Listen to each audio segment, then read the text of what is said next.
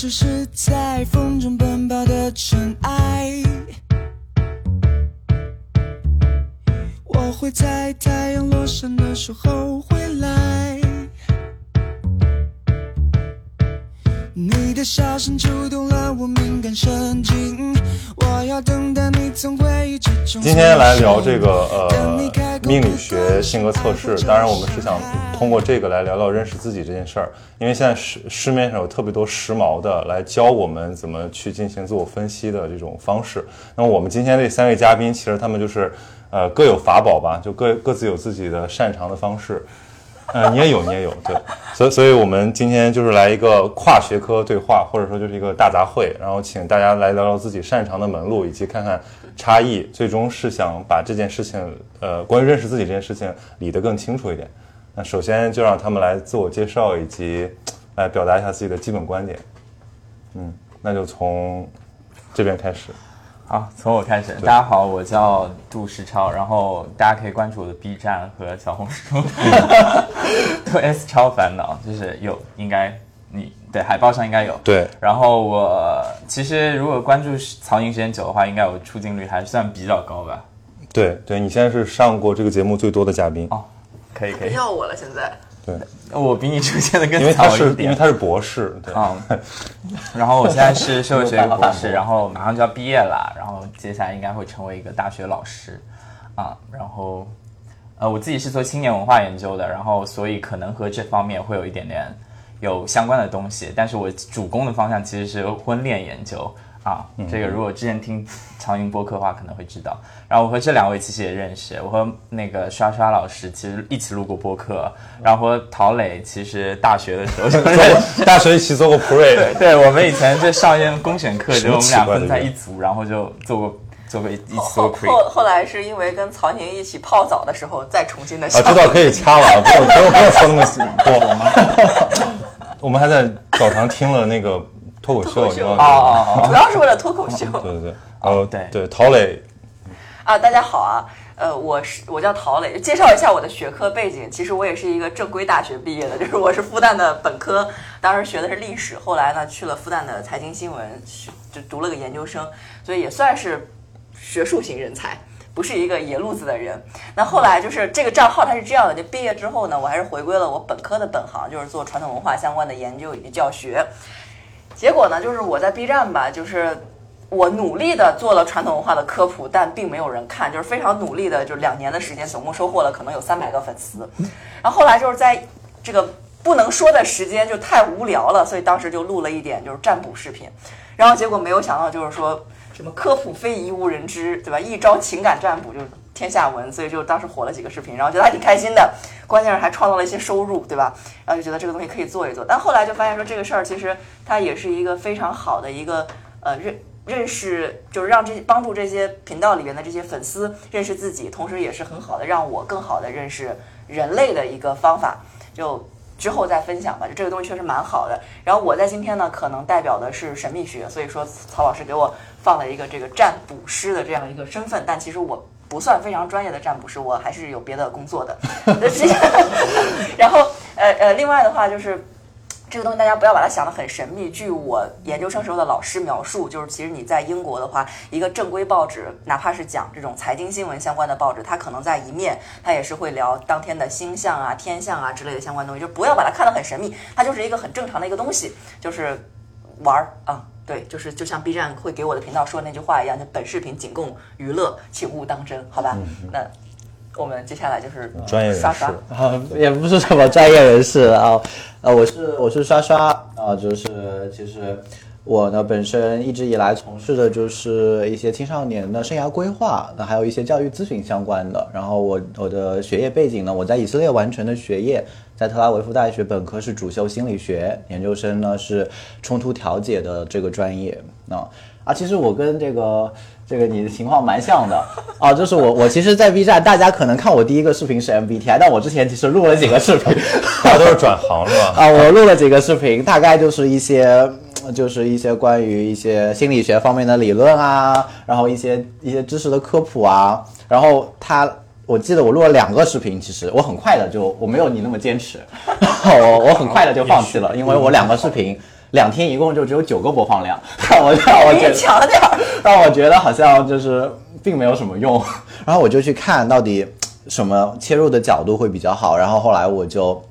找到了一个，因为我本身自己也在这方面有一定的就是系统性的学习啊，所以我就从这个角度来切入，来和大家做这个 MBTI 相关的分享，也就是呃人格类型啊。嗯嗯对，其实这个话题我们之前跟陶磊聊过，就是呃有一期叫“玄学到底靠谱吗”，很早很古早的节目，大概一年多前。然后半年前五月份的时候，我跟这两位聊过，就是 MBTI 翻红的社会心理的分析，然后那期播放量也很好，而且那之后有好几个媒体的朋友跟我说来让我介绍嘉宾给他们，但没有没有找你了，我推荐了你，对，但是好像三连采访了他，对。Anyway，就是我突然发现，就今年大家不管是出于这个大局势的一些考虑，还是说出于自己的这种呃个人情况的考虑，好像大家渴望从这个性格测试或者说这种呃这个命盘占卜之中得到一点什么确定性的东西啊。我觉得这个心理其实是比较有意思的，并不在于说我们今天要来品评各种方法，它到底是呃哪个更靠谱，哪个更科学，哪个更神奇。这个我们也不是各位的能力所及，对，更不是我的能力所及。所以我们今天其实只是来通过大家的实践经验来聊一聊，就是你通过这种现象的火热背后看到了什么社会心理的变化。这个其实是我们比较在意的，因为那个东西才更真实，也更客观。所以，我们其实今天，呃我们在这这周中的时候，呃，开过一次这个准备的讨论。那其实那个时候，我觉得已经碰撞出了很多很精彩的观点。其实各位都有他们比较系统的观点，因为上次我们的播客都是会停留在讨论，就是会变得非常的呃对对对，变得非常发散。那所以我们今天先第一个部分，我们先请他们相对集中的来聊聊自己对这个事儿的一个比较系统的看法，然后我们再再进行讨论。就是其实说白了，就是我不我不打扰你们，你们自己先说，对吧，然后我再提问题。OK，那就还是 我先来吧。像一个学术会议，对不对？啊，我我先来，那我就有点诚惶诚恐了，代表就是自己喜欢做这些。然后呢，另一方面就是我会从个人的来讲一下，然后另一方面因为我做社会学研究的嘛，我会想去探讨一些说会不会有一些我们自己没有意识到的，或者我们无法掌控的社会结构方面的东西，在逼着我们，或者是引导我们、诱导我们去喜欢这些东西，或者接受这些性格测试也好、神秘学的占卜也好啊。然后我个人话来讲，其实我自己参与这些或者喜欢这些东西呢，经历了一个阶段，就是从以前我会被动的想要去哦，我要我要去占卜，然后我看我的命运是怎么样的，然后后来我会转向说做 MBTI 就是类型学的或者心理学的测试，去了解自己。但是我们之前也讨论过，我现在可能更喜欢的是一些偏向于艺术治疗的，当然这个莎莎老师会有一些不一样的理解啊。哦对对，等会儿可以说，我们可以讨论。但我就是就是这种艺术治疗的，不是告诉你的类型是怎么样，而是说我自己通过我的一种表达或者是一种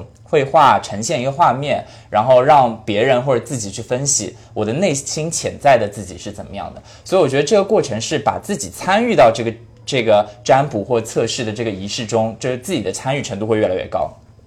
然后我就在想这个问题，就我们为什么会喜欢？就我们在这个过程中究竟想要得到的，或者是确认的东西是什么？我们是呃，我记得在播客里有讲到一个问题是认同的问题，就是我一直觉得，就是我们通过这个东西想要去找到一个认同，这个认同可以是认同我自己，也可以是认同他人。就我们在聊天的过程中，哎，原来你是这样子，原来你是这样子，我好像和你很搭，但哦，我们可能有一些地方会有矛盾，那我们尽量去避免。一般吃饭没有话聊的时候就开始对对对对星座是对。对，就是成为一个去源的这个社会纽带的连接也好。但我后来就是再去想一想，其实这个认同背后还有一个更深的东西，我觉得是一种确认。就是大家想确认是认同里的其中的一个维度嘛，然后我觉得这种确认呢，是一方面就是我的理解，就是我可能代表是一类客户群体啊，我的理解就是说，嗯，其实我们心里很多事情是有一个答案的，或者有一个方向的，我们只是需要去需要有一个外力来告诉我们，哎，你这个想法是对的，你确实在这个 track，你确实在这个轨道上面，然后我觉得这种确认是，嗯，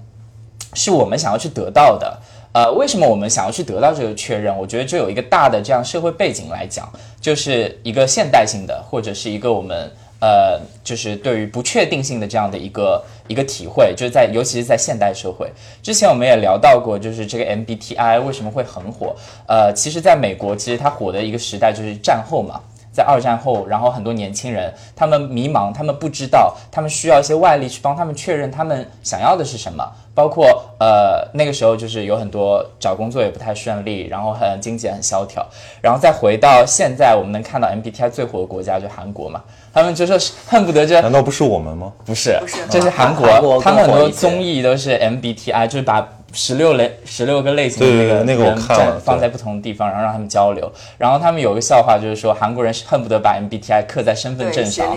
对，然后就是大家哎交名片的时候就可以。那为什么很火？其实如果大家对韩国这个社会现状有点了解的话，其实韩国处于一个经济相对比较低迷，然后他们整个呃国家的这个现代性非常差，你们从他的选举也可以知道啊。然后他们的生育率是全球最低的，结婚率是全球最低的。我们也快了，嗯，上海差不多，就是他们的 他们的生育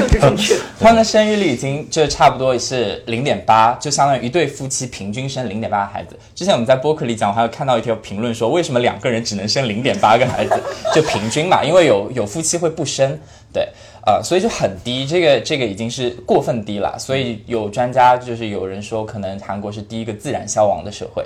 对，然后他们的那个性别对立又特别冲。特别那个，然后年轻人和年长一代的那个代际冲突也非常大，就是说中东亚社会的遗毒集中体现在韩国，嗯，这是各方面的弊病。然后特别，然后你去跟韩国人聊天的话，你会发现，或者是了解一点的话，你发现就是年轻人对于找他们找工作特别特别困难，然后进大厂是一件很难的事情，但是进了大厂非常卷，所以就是一切的迷茫都在韩国有一些很具体的体现。所以我觉得这个是有一些深层的社会背景在后面，就我们的现代性，我们的不确定性在那里，我们需要去一些找到一些认同，或者是让我们确认的东西。有可能我们心底已经有这样的一个确认，我们只是去寻找一个外力帮助我们去找到这个确认，而且我们希望就是一个很快速的能够找到确认的方法。这也跟现代性所所追求的碎片化和效率有关啊。这个就是我大概的这样的一个框架，或者是呃我的一个见解和看法。当然大家可以不同意，我们也可以讨论。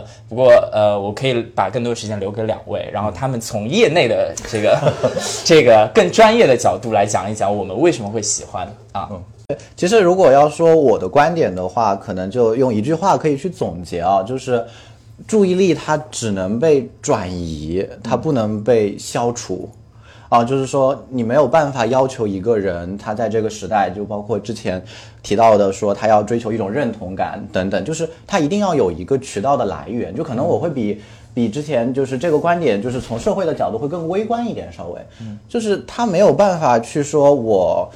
就是我今天开始我什么都不相信了。就是他总是要有一些所相信的东西，就是人他就好像就人的成长，他就好像一个往瓶子里灌水。如果你真的想要去，就是我们之前不是做过化学嘛，就不知道为什么要扯到这个，就是我们不是要算那个液体的浓度嘛，对吧？其实那个一般最在当时是蛮困扰的那种问题，因为它要去勾兑啊各种的液体。但实际上，你要去让一个液体，就是一个瓶子里装的水或者装的液体，它变成比如说新的颜色的时候，你只能去大量倒入更多的东西，你没有办法去通过就把它里面已经有的东西做出改变。所以对于我一直跟别人说，像是 MBTI，它是你去认识自己的渠道之一。嗯，好，它不是它不是一个真理。就像我一直在我在对 MBTI 的那个十个真相的那个 B 站视频上可以去看一下 啊，就是我有提到很清楚的，就是说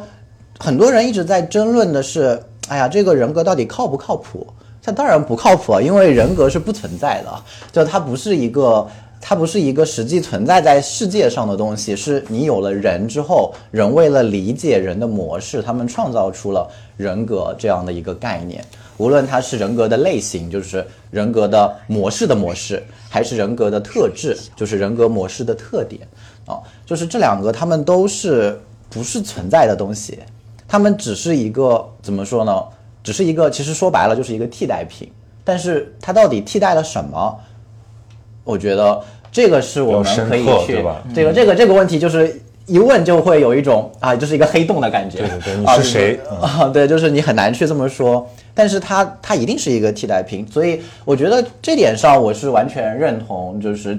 之前提到的说韩国和就是美国，它一开始的那个呃 MBTI 火起来的一个理由的，就是它当时它成为了一当时有个空洞，那它就成为了一个填补。空洞的东西，啊，它是它是填补空洞的东西之一。那那因为虽然我对这个神秘学没有那么专业的了解啊，但是我会认为它也是填补空洞的之一，至少在我自己的一个价值观里，啊，它更多的是就是提供了一个渠道帮你去自我认识。那为什么人会需要这个渠道去自我认识呢？其实这个也会变成了一个时代性的问题，就是在某些时代可能是因为它没有渠道。在另一些时代，可能是因为它的渠道太多了、太复杂了，以至于它开始转向一个简单的渠道啊。所以我觉得这个就很符合像美国当时的情境和我们现在我们讨论的现代性。因为现在在一个信息爆炸的时代，你能获得的成体系的帮助你自我认知又简单的东西有哪些？我可能选来选去。你也就这么几个了，啊，可能就坐在这里，啊，就是所以所以真的，嗯，你要说他们的观点，我觉得我们更更重要的是，我们通过通过他的一个兴起，我们可以看到什么样的一个社会现象，也可以帮助我们去可能对于我们社会的发展有一定的预测，也更好的借此去了解到。我们自己在被什么影响啊？就像我最喜欢的就是荣格他说的那句话，他就说你就是当我当你把你的就是在你把你的无意识变成意识之前，我们就叫它命运。哈，就是有很多东西在影响着你，包括弗洛伊德，他一开始说意识并不是房子的主人，对吧？他其实说你的无意识才是啊。当然，我们不用去讨论到这么就是这个冰山理论里这么深厚的下面的东西，但是很多东西其实是主宰着我们的，它可能不仅仅是一个我们个人的无意识，也可能是我们说的集体的无意识，可能是整个社会对我们的一个潜移默化的影响，是这个时代对我们的影响。龙哥这个话好适合收尾啊，要不然咱们今天就 可以可以可以，呃，这升华了，但是 显然不能啊。聊完了啊，聊完了。好好好，就是那那看来就是我错误的理解了曹宁说的要把这个时间拉长，让我们来。其实我准备的还是比较多的，因为我可能有两个视角。为什么我说曹宁他？把我就是这个定位放了一个占卜师之后，我有点诚惶诚恐，就是因为其实占卜师这个东西，就占卜也好，命理也好，它只是一个术，但其实对于我来说，可能我现在更加。喜欢的是类似于经学研究，包括传统文化、传统艺术这一块的研究。那为什么会这样？其实它是有一个思想的一个脉络的。所以我作为一个就是河南过来的一个小城市来的一个小朋友，对吧？当年我来复旦之前的时候，我就是觉得啊，对吧？做人要老实啊，然后这个天道有轮回啊，然后这指头三尺有神明啊，就是很质朴的一些。做人不用老实，就很质朴的信仰。但来了来了上海之后，发现这个确实。确实，在这一个新的伦理之下，这些东西不是很靠谱。这个桥普鲁瞎双眼，杀人放火子孙权，对吧？就是其实很多时候做好事，他未必会有好报，或者说你觉得说这件事情我已经很努力了，他就是没有回报。弹幕说这个女的在说啥？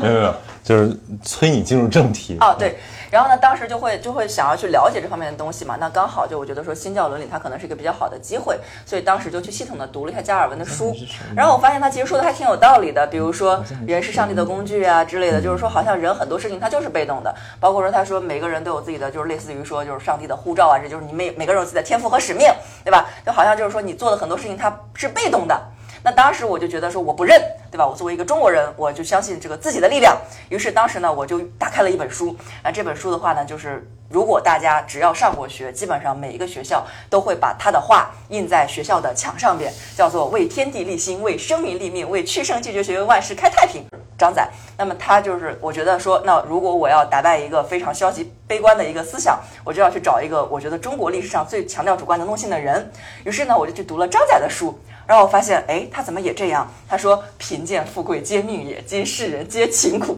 这其实张载他也是一个命令论者，他就认为说，贫贱呀、富贵呀都是命啊，所有人都过得很苦啊。但是呢，你就是所有人都很努力，但有的人他就当官了，有的人就不行，为什么呢？那这就是命，对吧？当时想，你这个人你怎么可以这么丧？但是呢，为什么人家能成为一代圣人，或者说一代，对吧？能把这个字留在。各大教学楼的人呢？就是因为他后面又紧跟着说，那既然所求求而有不得者，所求无异于得也。就既然说我求而不得，那就证明说我求也没有用。但是呢，道义不可言命也，求之在我也。就是说我心中有我的道义，所以说不管命运怎么样。我都无所谓。那当时呢，我就在说，既然命运怎么样都无所谓了，那就研究一下命运吧。所以说，当时就去学习了一些这个相关的术数。但是因为今天我们是一个纯粹的这个历史知识类的一个讲座，所以说我们就不聊具体有哪些术数了。然后就当时就了解了一些之后呢，我突然就意识到一个问题，就是我很悲伤，就我觉得，就是就比如说像那个时候，就是说有一个格局。所有的人能够读一个比较，就是读书比较顺利。然后当时我看我有这个格局，曹天有这个格局，这格局好像也不值钱呀。后来想想，这就是典型的何不食肉糜，因为你毕竟你是在一个算是一个文人的圈子里面聊这个，那所有人没有没有没有，别别乱说，别乱说，对，好，不是文人，文化知识分子的圈子吧，算是。没有没有没有，从来没有没有圈子是吧？没有圈子。他，那个就是。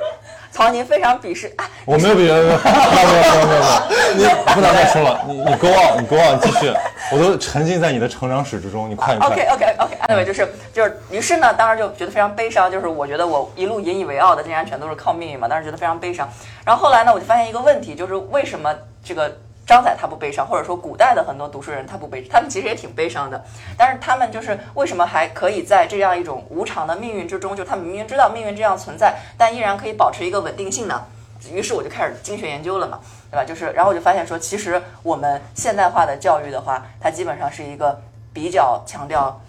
过过程、阶段和结果的教育，基本上就是按照时间顺序，我该做什么就做什么。它其实不太会让你去，比如说。呃，认识你自己啊，反思你自己啊，什么之类的。所以说，在我们从小到大的这个历程当中，我们都认为说，呃，读完小学、读初中、读完初中、读高中、读完高中、读本科是非常重要的一件事情。但其实，在传统的教育里面，它不是这个样子的。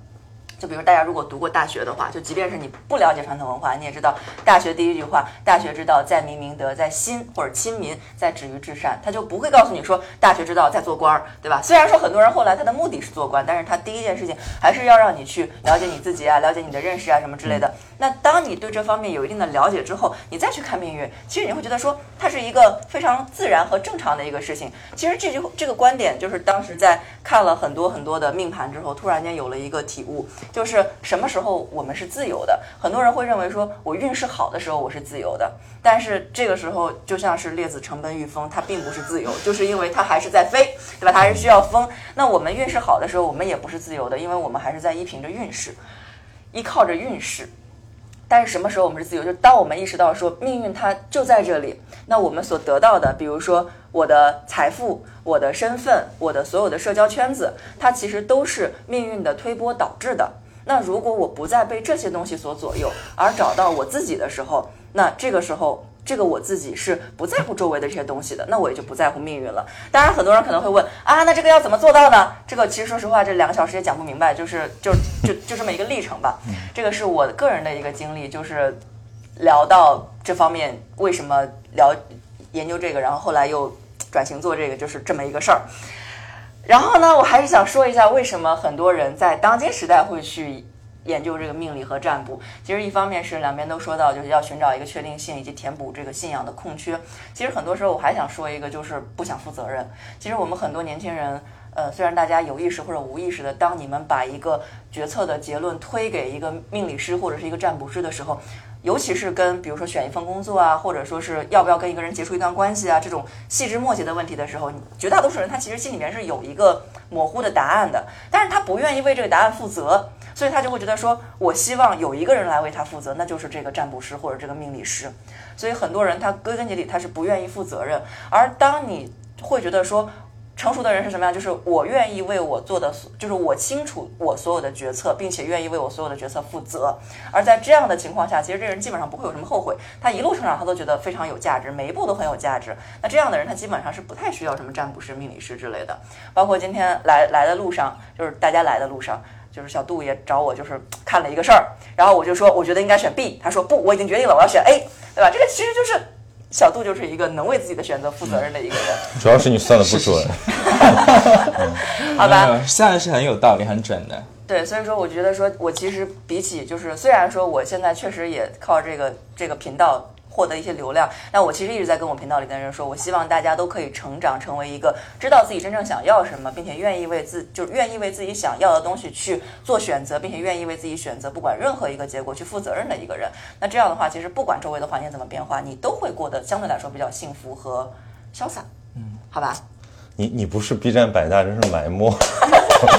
就是怪不得你你这么厉害，因为因为我其实也对大宝很熟悉嘛。那他其实原来的频道做的主要是传统文化，然后讲一些工艺美术，其实其实看起来还是特别的，呃中规中矩且这个呃典雅。但是自从他开始做了这个呃塔罗这个频道之后，就整个人的气质也不一样了，整个粉丝量的增长也不一样了，就是就是井喷式的增长。那我觉得其实 我们也能，如果刚才大家认真在听他讲什么的话，也能 get 到，就其实你的论述就像我们的命啊，就是完全看不清啊，就完完完全看不清主线，但好像又是非常非常真实。什么东西？对，anyway，但是我我觉得就是，主要我主要我主要我刚才在认真听，你到底想说啥？对，但我其实听到的其实就是说，你其实是一个还比较豁达的人。对吧？就其实你没有那么笃信一个东西，你也是一个挺愿意为自己的，呃，选择和行为负责的人。对啊。所以其实我们上次聊到说，会不会现在就有一种，嗯，年轻人吧，或者说我们叫就随便的命理呃玄学爱好者，他其实就是不太愿意，呃，为自己的这个事情担责任。他觉得说我如果后悔了，那可能就是运气的问题，或者说我。这个人算的不准，我再找下一个，直到我听到我想说的话，嗯，对吧？其实还是有这种存在的，比如说他们，或者说可能是比较拜金、比较慕强，对。所以你你的观察是怎么样的？就是是什么样的群体在，就是比如说花钱来来来做这个事儿。比如说，如果你说这是一个呃餐桌的游戏，我们随便来算算，大家可能都会很感兴趣，嗯。但是谁会那么郑重的说，我做一个选择面前，我要去去卜一卦，或者说我去算个塔罗？他们是什么样子的人？嗯，首先就是在困惑中的人嘛，这是肯定的。嗯，呃，然后第二个就是，其实这也要牵扯到一点点，就是就是我我们这个领域的伦理吧。虽然说这不是我的主业，就是可能相对来说，他们还是比较需要去照顾和成长的一些人。就回答了你的问题，你还需要展开。就是你来照顾和帮助他们成长。就是你要你要去看一，就是怎么说这个，我想想怎么表达，就是也不能踩一捧一，或者 就是就是有不要有偶像包袱。OK，Anyway，就是举个例子啊，比如说刚才某人举了一个例子，说他去一个旅游景区，然后呢花了几十块钱，就一个师傅给他讲了半天，然后最后说，哎，我这儿有这个开光的什么什么，你买点吧。那这种人是什么？你就会发现说，这种人他其实就是在过程中宣扬恐惧。就其实首先。每一个求占的人，不管说他是因为手头钱特别多，他觉得这一两百块钱、三五百块钱，甚至一两千块钱都不算什么钱，我就扔给你，你帮我处理点问题。不管是他觉得这个东西是一个重要的东西，还是说这个小姑娘其实她一个月零花钱就这点儿，她就是想要把它用在这个地方，因为她解决这个问题。不管他们的内心把这个东西的重要程度判断的重或者轻。但是他们其实都是在困惑中的人，而这个时候，其实每一个占卜师也好，命理师也好，他有两个选择。第一个呢，是他去宣扬这个人内心的恐惧，就把这个恐惧拉大。那么其实恐惧拉大会非常非常好。包括我之前的时候曾经写过一篇就是暴论，然后还被一个宗教界人士拉去喝了个茶。就是我就大概就是说，很多这种人他其实都是在利用人的恐惧去敲骨吸髓。包括有很多人一开始遇到了一个困惑，找了一个所谓的老师。然后后来一辈子就有什么钱就供奉给他什么之类，我不能说这个东西不好，就是，但是确实他也好不到哪去，就是大家可能明白这个意思。但是呢，还有一类人，他就是会通过这么一个，比如说我跟你可能有一个十分钟、二十分钟，乃至说一个星期，他都在跟我反馈这件事情的这样一个聊天，他能够更加明白他到底遭遇的是一个什么样的问题，这个事儿真相是怎样的，为什么会遇到这个问题？可能比如说举一个例子，感情问题，它可能分为三个。部分，第一个是他的感情观是有问题的，第二可能他的这个伴侣感情观是有问题，第三个就是可能这个时间这个大环境是有问题的。那我们把这个问题给他定位好了之后，他想，哦，那既然这个人有问题，那我就换一个人好了，或者说，哦，我有问题，那我要好好去，比如说多读书啊，多运动啊，我要提升自信呀。大环境有问题，那好了，实在不行我就，对吧？我就我就放弃或者怎么样，就是帮他解决问题，让他在一段时间内不会因为这个问题再出现更多的问题。所以说，这个可能是我不知道是不是你想要了解的一个范式。确实一开始来的时候都是有一些困惑的人，但这个困惑就是可以被放大，也可以被缩小。如果它被放大的话，你可以说白了就是他可以一辈子都依附于你，或者是跟你走走得很近。但如果说你把它缩小的话，这个人他就是一个正常的人，他之后就会成为一个开心、快乐、幸福的人。嗯，所以其实不同的人是有不同的需求，是吧？我们上次好像是萌萌提到这个观点，就是嗯其实有的人是来获得一种呃疗愈，然后有的人是想来知道一点分析的框架，就是他想要梳理自己。对对，曹颖刚刚问的问题就是谁可能是成为这样这样一波人嘛？嗯其实我从我自己专业的角度，其实我们读社会学就很不喜欢给人贴标签，就是把人分类不喜欢，我们不喜欢做这个事情，因为我们媒体就很喜欢。对后 吧？来发现我们三个人掰了一个？然后，所以就是我们知道，其实就是你去信这个东西，我不太愿意说它好还是不好，就是科学不科学。呃，我自己也也会那个，呃，也会去从事这些东西，但不代表说我就信或者我觉得它是好的，我觉得它好玩的我就可以去，对不对？但是我觉得我们的工作是给大家认清，就是说这个背后，哎，呃，因为这样讲吧，就是很多人去信它。嗯，之之前我们聊过，就是财大有一个老师邢婷婷，他研究过这个占卜，他觉得这个是一个现代性的宗教，就是当我们就是某一些信仰，我们总要就是刚刚像莎莎老师讲的，就填补一些东西。我们当我们的信仰里面，借尸还魂的感觉。对我们信仰里面就需要有呃，我们我们需要有一个信仰，有一个空白的时候，我们会找到一个东西。恰巧占卜这个东西，它系统，它有体系，它易于传播，就满足了一些东西，然后成为一种现代的拜物教也好，现代性的拜物教也好，对，我们就相信了。但为什么有的人会去信，有的人会去呃？求神问鬼，就是什么都相信，然后有的人就是做什么决策都要依靠这个呢？他可能背后成因很很复杂的，有性格的问题，也有童年经历的问题，呃，也有可能他缺少社会支持，对吧？或者他可能需要更多的外界的能量的补给，也有可能他就从小没有呃，就是我们刚才讲的想想要寻求确认嘛，那可能小时候就没有很获得很多确认的机会，这个和原生家庭有关，就背后的因素太多了，所以我们很难去分类说怎么样的人是、是呃会相信这个。但是我觉得我们的工作是告诉他们说，哎，你相信这个可能会是有一些社会的因素在里面，可能是你哪方面的童年的也好，性格方面的原因会导致你去相信这个。我们告诉你，相信它有好有不好的地方，有有。对，告诉你就是为什么相信他，然后他能给你带来什么，然后还有其他的出路，就是呃，除了信仰这个之之外，你的空白还可以被什么来填补？那我把所有的选项展现在你面前，你再去做选择。如果你还是选择这个，那就很好，因为你喜欢他，你觉所以他说了没错，他说有困惑的人，那么现代人哪个人没有困惑？但是有困惑不一定就一定要去向这个索取，对不对？必须要辩解一下，啊很多时候有一些事情，就是你大眼一看就能明白怎么回事儿了，我就会说这个事儿不用看，你就怎么怎么样就行了。然后包括有些人他会依赖在这个上面，我就会说不要重复的去搞这个事情，你可以去，实在不行你发展个爱好吧，你要不然健个身吧。对吧？就是确实是这个样子。我就想举的例子，就是刚刚你讲那个景区那个人，就我，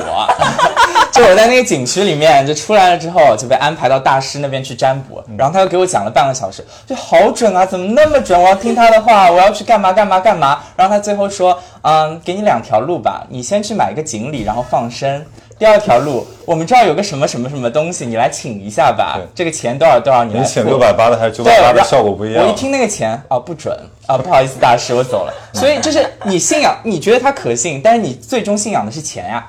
嗯嗯，当你有一个更高的信仰的时候，这个东西你就不相信了，对不对？所以就是有很多选项在你面前，你可以去选择。对的嗯，我觉得我们的工作是告诉大家不同的选项。嗯刷老师有什么要补充的吗？我觉得回答曹宁刚开始的问题吧，就是什么样的人，我已经忘记我提了什么问题了。对什么样的人？我我一直超强输出，我我一直记得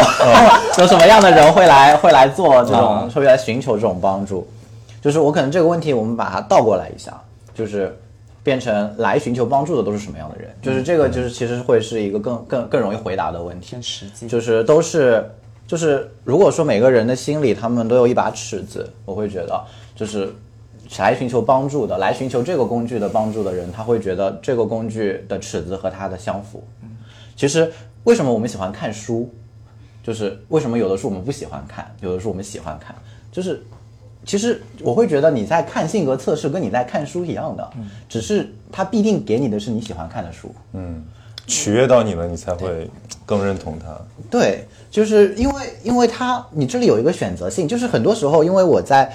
就是我在我在大学有，反正那时候做学习那个后现代主义嘛，要设计一个设计一个项目，就是就是一种新形式的一种小说。然后当时设计的就是一种互动式的小说，就是哎你喜欢什么结局，你点它，你就会进入那个结局。我后来发现这个东西不就性格测试吗？然后然后然后我甚至就是后来会发现，就是我甚至现在就是最近我也在想，哎我要不就。做一个这样的一个小说，最后就给你一个性格测试的结果。我好像这个也完全在技术上是可以实现的，因为最后你不就是通过你的选择走到了你自己的一个方向吗？只是说，但是这这就是我一开始提的，就是什么叫做把东西把无意识带到有意识中。很多时候，你要看到这个选择，你才知道你有这个选择。嗯，你没有看到这个选择的时候。你不知道有这个选择，就就好像就好像如果如果你一出生，就像就像柏拉图在《洞穴寓言》里的那个，对吧？你你一出生你就被带上你的链子，对你永远你都不知道还有外面的世界。那那这些东西，它我觉得就像就是我们的这个陶大宝老师，直接直接叫陶大师就行了。陶大宝，陶大师，陶老师说的就是，其实我觉得很多时候，不论是占卜还是 MBTI 还是各种的东西，就是。什么样才叫对它好的良好的应用？它的定义是你把它当成是一种语言，你把它当成是你你你和对方同时在这个语言上，你们得以去沟通，然后去传达那些。因为语言它是做什么？语言它是一个媒介。但是那些贩卖恐慌的来说，他会告诉你什么？他会告诉你没有别的语言了，嗯，就是你只要不说这个语言，你就死定了。对那那这时候就是有恐慌啊，但这个恐慌它的这个恐慌的程度会和你懂这个，就是这个语言它击中你的程度成正比，对吧？它越越击中你，就可能包括包括你之前说就是那个大师说说完算钱，然后说不准。那我我如果说啊，他要是什么算到了一些什么你你你偷偷做的没有人知道的事情，或者很具体很具体，可能他哪怕收钱了，你也。可能说，我还是试试看。看他收多少钱吧。啊，对对对，就是要看他的一个他的一个契合的程度啊。其实这里就让我想到之前，就是我不知道在哪里看到的，就是这个就没有什么来源，就是你做销售的一种话术，就是如果你能够把在场有销售吗？如果你能够，如果你能够把客户的需求。对吧？你能把他的需求说出来百分之七十，嗯，他就肯定会买你的东西。就只要他在没有说之前，你就把他的需求说出来，他就会觉得你的东西是可靠的，甚至他都不需要去看你的什么外部的一些证据，嗯，因为他会觉得你知道我，他因为他有一个内心的证据，内心的尺子。当当当我们去找到一个一个东西，它可以特别的符合我们内心的尺子的时候，我们能获得的力量是很大的，因为这个东西首先它是一个在外部的东西。它不是一个你自创的理论，不是一个说我创了一个曹宁类型学啊，就是，而是说，哎，某某个外部的人，就是当你发现这个理论和我契合的时候，你在你已经直接就获得了一个外部的认可了。这个认可是已经存在的，你不需要有一个占卜师来告诉你，你不需要有一个咨询师、一个分析师来告诉你，你你这个理论，你接收到这个知识，它是成体系的，有人整理它了，那个人他就是认可你的。嗯，就是你已经在获得了一个很实际、很现实的认可了。我觉得这也是这个这些东西为什么就是像占卜和 MBTI 为什么他们如此容易流行的一个原因。嗯，就是这这就回到一个认可上，但是我们说的可能它不仅仅是一种就是对于神的替代，它它更是一种对于人的替代。嗯。就是它不仅仅是替代了你想要追求的一个人生的终极目标，很多人可能不一定有这个终极目标，或者他还在探寻中，但是他已经必然替代了那些你身边不认可你的爸爸妈妈，你身边不认可你的同学和老师。当你的所有同学都告诉你你是你很不正常，然后 MBTI 告诉你哦，这只是你的就是很你只是人群中占比百分之二的一个人群类型而已，你已经获得认可了，你不需要去跟这个类型的其他人去沟通。你因为这个理论提出者，他跟你已经直接的沟通。嗯，对对，而且就是让我感触最深的，其实是这个工作也不好做。我让他给我们就是都都补一补嘛，然后。后来我们就发现了，其实你就是要表达你最关切的那个问题。比如说，对于我就是怎么挣钱，对于他就是怎么求职，对于范老师就是怎么乔迁。其实大家关心的还是这个你的当务之急。那其实我们并不是想从他那儿，或者说想从这个东西里面得到一些什么确定的答案。我们只是想要表达，就是我只是想，要不然我可能不会上来就发愁。但但这是你们仨，因为你们三个都特别会表达。不，但是但是这个那那那其实我们已经或多或少有点答案了。对，比如说，比如说，我想所以就来有一个朋友来找你求助，或者说来找你就是问，那他至少是很证明他很关切这件事，证明他想找个人聊一聊。只不过你跟他的关系就是说，通过这个东西的商品化，然后你们发生了一个联系你会非常真诚的对待他。这个是我就是我们第一次开那个会的时候，你不记得我说过一个观点？我说像我们有的时候不会那么去相信类型学也好。占卜和命理也好，很大的原因是因为，包括在座的各位，其实只要你们接受了一定的教育，你们是有自己的框架的。其实不仅如此，就古代的儒生大学之道那个，它也是个框架。你要背书了吗不？是，我不要背书，我只我只是说，哎，我背书这毛病还是跟你学的没。有，我已经不背了。当年曹宁特别爱背书，我就跟他说，我说你你现在引用的就是因为你还没有消化。对，我已经消化了。我我后我我现在引用只是因为我觉得他们说的特别好，就是我不能不能觉得这是我原创的，对吧？比如说我跟你说一句，教育的目的不在于获得工作，而在于认识你自己，这对吧？太这个。啊，我刚刚说哦，对，但是比如像曹宁也好，他是一个新闻学的学科背景，比如这两位，一个心理学，一个社会学的学科背景，包括像我历史学学科背景，我有一个很棒的一个思维方式，我也可以分享给大家，虽然对大家来说可能没有什么用，就是每当我觉得人生很糟糕的时候，我都会想一想魏晋南北朝。就是再糟糕，还能有魏晋南北朝更糟糕吗？对吧？那个时候真的是易子而食啊什么之类的，就没有那么糟糕。就是这个是从我从大学，因为当时上了很很长一段时间魏晋南北朝的课，写了很多论文之后养成的一个习惯。那每一个人只要接受了一定的学科培养，他其实都会有这种方式。那所以说，你们其实相对来说是比较能进行自我判断的人，但你要相信，有很多人他不能，他没判断。嗯对，这而但但我觉得也有这种叫什么什么知识的诅咒，或者就是一种路径依赖。就比如说一个很理性的人，他就是相信说必须得有证据，或者说必须得百分之八十九十的可能我才愿意去做，否则这件事我就不不相信去。然后他错过了爱情，就等等吧，等等，就是就是，其实我我我不认为说非得说受过良好教育的人，他更有清晰的自我认知我觉得跟教育没有这么大的。我我不是说他选的一定会对，我的意思他更容易做出选择。啊，就他他更信，只能说对对对，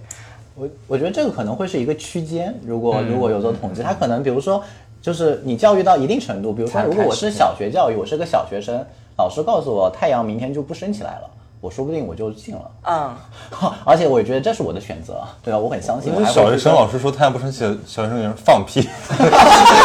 怎么可能的事情？啊，当然我举的这个比较极端嘛，我觉得比较极端。那我就退一步说，我到幼儿园好吧，我到幼儿园，那老师老师跑过来跟我说恐吓，他。我老师跑过来跟我说，对吧？就是说说一件说一件可能不太合常理的事情，或者是比较合常理，但是他用一个他自己的一个很诡异的学术跟我解释，对吧？他就说，哎，你知道吗？为什么就是为什么就是太阳会围着地球转？啊，然后就是啊类似于这种，那我觉得我肯定会信的呀，对对对吧？对就是因为我觉得就是就是，但是所以我觉得这个它是一个就是嗯你你学了可能一点点你会很信，然后随着你越来越多，你又越来越不信了。对然后可能说不定你再多一点，就是我也没有到那个再多一点的什么程程度了，所以我我也不知道再多一点会怎么样，说不定他更信了。我他看透了，然后自由的信或不我信了。我昨天晚上就在准备嘛，我就最后睡前我就在看荣格自传啊。哦，看到最后，你知道荣格他最后他就已经进入一种就是似信似不信的状态，就好像人类已有的所有知识其实都已经穿过过它了。对但是其实自由的状态。对，就是所对，所以他其实没有表现出某种特别的笃定，但是你会觉得他特别的，就是坚实。而且千万不能忘记，就是我觉得所有的占卜也好，就是这一类的东西，其实都是一个中产的一个商品。对，所以我对标的是儒生嘛，我肯对定所以，所以我刚才其实想讨论的一个问题就是说，这个东西我们我们我们现在特别想说一个东西，就是我们不做价值评判。像我今天听播客，我发现我听了四个播客，每个播客里面都会有一句说我们不是做价值评判啊。但其实这句话就已经反映了这个时代最大的一个价值评判了。已经在就就是是认为价值评判是不好的。对对对，就是非常相对主义。但是我觉得我们确实没有能力对这件事情做价值评判，因为你说这个东西没用，但有的人很信它，那他会觉得你你太傻了。对所以我说，就是要把可能展现在面前，对让你们自己选嘛。对，所以我我比较想讨论的是形式，就是为什么它是以这种形式出来的。比如说 MBTI 这个东西被发明出来也有快呃大半个世纪了，对它为什么在比如说刚才杜世超讲，它为什么在呃这几年的东亚社会，哎突然流行，或者说它为什么在美国战后流行，其实还是能通过它看出很多心理的变化的。它就有点像一个一个套餐，或者说像一个呃被精心雕琢的一个消费品，然后找到了他那个精确的消费者。对，所以其实我刚才问他的这个问题是这个意思，就是说，呃，大家现在在困惑什么呢？或者说在在迷茫什么呢？他们的人迷茫有什么共性？对，但是我这个问题刚问出去呢，这半个小时就过去了，就也不知道，就像一个扔出去的东西回来，你已经完全不认识它了一样。但但没关系，但是我刚才从你们的表达里面获得了很多启发。啊，这个东西是这样的啊，就是我刚才非常认同他的一个点，这是一个中产的一个问题。为什么？其实我们会发现说，在一开始啊，我对于自己就是哇，竟然被标榜为一个占卜师这件事情是非常的自卑的。为什么呢？因为当咱们现在想到这个话，会觉得就是不入流啊，呃，非非主流啊，包括说可能想到的是，在这个欧洲的混乱的世界里边，然后来了一个吉普赛女郎，然后在这个路边。摆了一个摊儿。刚才曹宁问我说：“这个塔罗牌它历史有多久？”其实一开始就是一个路边摊的一种感觉。对，包括我来的时候穿了一件非常像女巫的衣服，性感荷官在线发牌，这 那件非常像女巫的衣服，就是每次去打狼人杀的时候都会被当女巫投出去的那种，就是你非常非常离谱啊。但其实这东西就占卜这东西，在中国的上古它是非常非常早的。大家如果读过《尚书》的话，会发现《尚书》里面有大量的这个卜辞，包括大家如果去过安阳博物馆，就知道殷墟的话，会知道里面有很多的甲骨和青铜，它也是。但那个时候为什么我们说，哎，怎么感觉这个占卜的问题问题都这么宏大呢？对吧？都是国家的事情。那是因为那个时候就只有这些人，他吃饱了撑的，他需要这个东西，对吧？那现在的话，他说的这个吃饱了撑了，绝对是一个赞誉。就是就是他首先他吃得饱，就是就是就是食肉者、肉食者这这群人，对吧？他他要吃得饱，那可能到了这个精神建筑，上层建筑。啊，就是已经能吃饱，那个年代能吃饱就不容易了。那为什么现在会有这么多人，就是说下沉到，比如说很多田间地头，他也会玩这个东西，就是但无聊嘛，对吧？包括很多那什么问香啊什么这种东西，就是很很很很街头，甚至就五块钱、十块钱一个，你回头去找这种人，这种人一般不推销，好吧？然后包括说像这个我们中产的话，我们可能要优雅一点，那我们一般情况下大家都会。你你们中产，你就不用把我算进去，我就每次都被你代表。黄宁疯狂叠奖，拒绝标签化，但是我觉得这个时候就是他可能确实是有一些标签，我们小我们小资就可以了，不用我们中产。就是，我的意思是。说，我们这些吃饱了饭的人才有闲工夫在这儿讨好饿，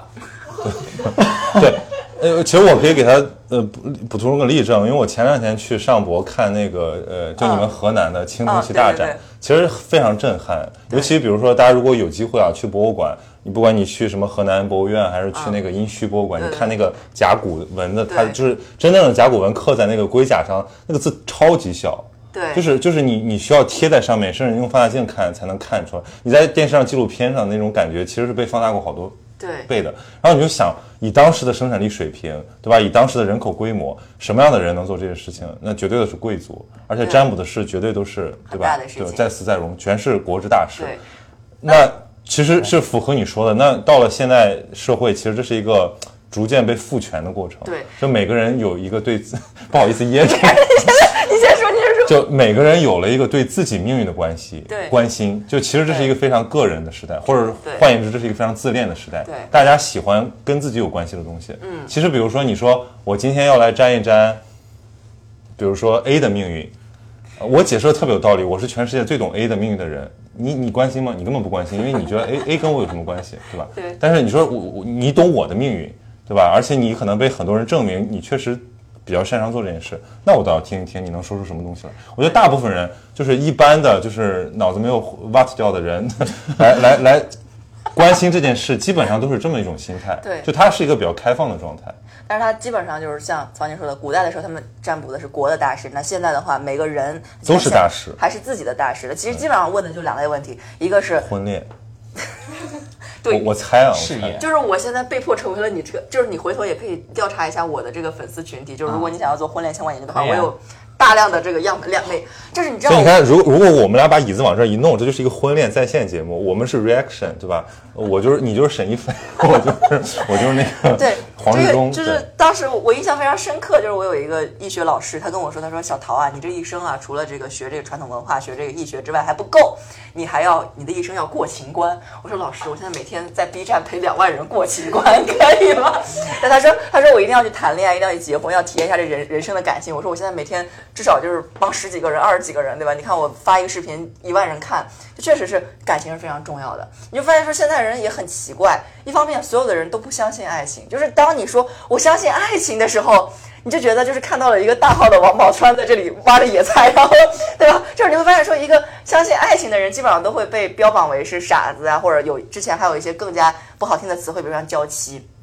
对吧？就是这种这种词汇。当然，我们不讨论这个问题啊，就是说，一方面是这样，那另一方面，所有人非常渴望爱情。然后这时候我在想，一个所有的人又不相信爱情，他又渴望，爱就是所有的人只想获得，不想得到，然后就供给超级的不平衡，所以说就。就是就是这个是一个问题，然后第二个最近大家问的比较多就找工作嘛，对吧？那个非常非常现实的问题。然后第二个问题我一般都不接，就是因为你也没找到工作，问题不管用。不是不是这个问题，而最近确实比较难，确实比较难。这个我们不聊这个东西。就而且最近好多人问说你这个频道为什么只有感情向的视频？我说别的不过审。所以也是和时代有关的嘛。这就是都是时代的议题嘛。每个人都哦，这但是话说回来，刚才那个荣格那句话其实特别像《楞严经》里面一句话，叫做就是绝幻即离，离幻即真。就其实我们还是很多时候，我们还是要去反思一下我们的生活，就到底哪一部分是我们真实的想要过的生活，哪一部分它其实是被附加的，或者根本没有那么重要的。就包括说很多人他可能来找我聊完一个天之后。他会发现说，哦，原来我以前最在乎的这个人身上的某些特质，我为这个东西感情我伤的不得不得了，原来是因为我喜欢这个特质，那我成为这种人就可以了。所以说，很多时候我们在遇到困惑的时候，我们以为它是一个爱情的课题，后来发现是一个自我成长的课题。那这个时候就是大家就会回归到就是认识自己，就我们的这个主题，然后就开始去更加昂扬向上的去生活。所以很多人我跟你讲，就是几年前来找我的，现在都还在感谢我。那那那我就是你提到这个，我就有一个问题想问你啊。所以你觉得这个去寻求，就是无论是 MBTI 还是占卜的这群人，他们是走在更前面，走在认识自己更前面的人，还是实际上是更落后的人呢？我觉得无所谓。你看，就攻击他的主力再次转换。这个这个，我觉得无所谓前和后吧，因为我身边的话，可能跟大家不太一样，大家可能身边就是不是以神秘学，说不是以这种。人士为主体的，但是我身边有很多这种人，然后这种人就很容易有一种自我的一种骄傲，就是说你看我懂这，你们都不懂。但其实你后来会发现，说很多人即便掌握了很多的术数，乃至于说掌握了很多的经学，就是哇，我有一些老师一百卷佛教经论能背下来的那种人，那哪哪哪怕是掌握了很多这种工具，他可能对日常生活的活的办法还没有，比如说一个我们的父母把我们一路养过来，然后就兢兢业业的做工作，可能还没有这种人懂。所以说，我觉得这个没有一个优劣先后。它就是一个方法，其其实说实话，就是可能去算一个命是一个方法，可能今天你去出个家，出几出几年回来，你也想通了，对吧？然后有一些人他养了一个孩子，他就这个孩子就悟了。就比如说我有一个亲人，他小的时候成绩非常的好，然后他就一直就是那个时候初中毕业就直接去读了师范，就这种是非常牛逼的人。然后他的老他的这个老公呢，也是一个呃学业就是非常牛，当年的大学本科生，生了个孩子就是不会学习，就是只能考两百分儿。一百分儿就这样，就总分啊，满分七百五十分的这种，就就无法理解。然后最后他意识到，原来人生不是那么多的确定性，而且他发现说，哦，原来我的孩子最后只上了一个普通的学校，但是我能够跟他一直在一起生活，享受天伦之乐，比，比如像我妈就把把我送到这个上海，天天见不着我，还要幸福一点。所以他就发现说，哦，原来幸福它不是一个确定性的东西。那这个他其实没有通过玄学或者术数，他就通过养了一个孩子，对吧？所以说，我觉得不管是。用这种方法也好，还是说去生活也好，就是大家要多去活着，多多活着，多思考，多反思，然后多总结，这个可能是就是比较明白的去活着的方法。我这样是不是就你你点头了？你听你听懂了是吧？我我我翻译翻译。我我听懂了，但是但是我觉得还有一个问题，我我就我就就是我有问题，是因为我真的就是听你说的觉得很有意思啊，就是就想了解一下你的看法，不是杠精哦。啊，没有，人家不是杠精，你是。好的好的。就是那那就像你说的那个例子啊，那如果那个那个那个人他生了一个孩子，然后孩子也很拔尖，嗯，就符合他自己的认知，他就这样过完了一生。对，就是你会觉得这样的人生跟他意识到了，哦，原来我的人生是那么不确定的，会有什么区别吗？其实也没有什么区别，就是这个这东西蛮好玩的一个事儿是，我不知道大家知道不知道，就是这个可能就要举一些例子，比如大家小的时候可能看一些偶像剧，然后发现说很多人就是哇孩子也不是不是偶像剧古装剧啊，哎孩子也没了，家人也没了啊，怕出家了，然后这个东西就是说在世俗层面看来是非常苦的，但是就是有很多大修行人，甚至因此而名留青史的人，他年轻时候就经历过这些东西。包括说像有一些这个，像这个大家如果了解这个西方宗教的话，约伯记。对吧？上帝为了考验他，怎么怎么怎么样？然后比如像中国的话，钟全钟离全时是吕洞宾，也是说让吕洞宾经历了什么新娘没了，然后家没了，然后被被抢了，什么自己死了，什么之类的很多的事情。然后一觉醒来发现哇，我悟了。其实说实话，就是痛苦，它就是怎么说呢？我现在有点不明白这其其中的这个因果，到底是说宗教给痛苦的人创造了一个空间。让这些痛苦的人也可以去寻找一个庇佑，还是说确确实实在一些维度层面，就是在认识自己、认识这个世界的层面上来讲，苦难是一种财富。这个你会发现说很多的很多的传统文化的东西，这个也是我跟我的可能现在的小朋友们一个很大的差别。比如说我现在的我现在的这个微信签名是“所以动心忍性”，就是这个是当时孟子的一句话嘛，“天将降大任于斯人也，必先苦其心志”这句话嘛，对吧？我们就不背书了，这句话所有人都知道，不用背。对吧？那你就会发现说，其实孟子就说，哇，你要你要你要做大事的，那你就一定要很苦，然后所以动心忍性，心动了，我因为这些痛苦产生了各种各样的负面情绪，悲愤、焦虑、忧伤、难过等等等等，最终我忍性，我又忍回来，然后我在动心忍性的这个过程当中，我又增益其所不能。所以这个东西就是就是在呃个人成长或者说灵性成长的层面上来讲，可能很多人会说。就是受点苦是好的事情，就反而说有一些人他一路都很顺利，他最后却就不是一个很好的一个就评价，就这个人太过于顺利，以至于什么都不认识。但我作为一个世俗人，我觉得他挺好的呀，这样所以说也没有什么问题，就什么样的命运都可以。只是说我觉得，呃，传统文化就是传统的经学也好，或者宗教思想也好，它为苦难者提供了一个场所。那你。对吧？你说那命很好的人，你已经很好了，你已经运气很好了，你还要跟别人争这个认识自己层面的这个高低，没有意义，对吧？嗯，对吧？而且你说一个过得很好的人，他也不会反思这个问题啊。不会吧？就是就是就是，我会我会这么观点，我是这种观点啊，就是就是因为这也是这也是从这个人，我就代表人格类型学的角度来说，就是也不也不完全是我自己个人，我还有一点其他的东西，但是没关系没关系没关系，就是人自己是会有意识到的。就是当你当你自己心里的一个需求不平衡的时候，就是他是会有意识到的。因为对于一个很顺利的人来说，就是当这个顺利，比如说他很顺利，他意味着什么？意味着他受外部的认可吗？他不断的在受外部的认可。嗯。那对他来说，他往往走到最后一步，可能从人格类型的角度，他可能需要停下来问的是：我我我的我自己，我真的成功吗？就是我对我自己来说成功吗？对。啊，就是就是。所以就像你说的，就是之前说孟子说的这个，要忍回去啊，就是其实当时你说的时候，我就在想，那既然就是你要把它弄出来再忍回去，你干嘛不直接不弄出来了呢？对吧？你就直接把它憋在这里不就好了吗？那就是这里的这个区别会是什么？就是其实从我的角度来看，它的区别就是，就是它满足这个人，就是所以这也是我我为什么特别佩服，就是我我为什么对这个就是人格类型这么感兴趣的一个地方，因为它。他他叫停了，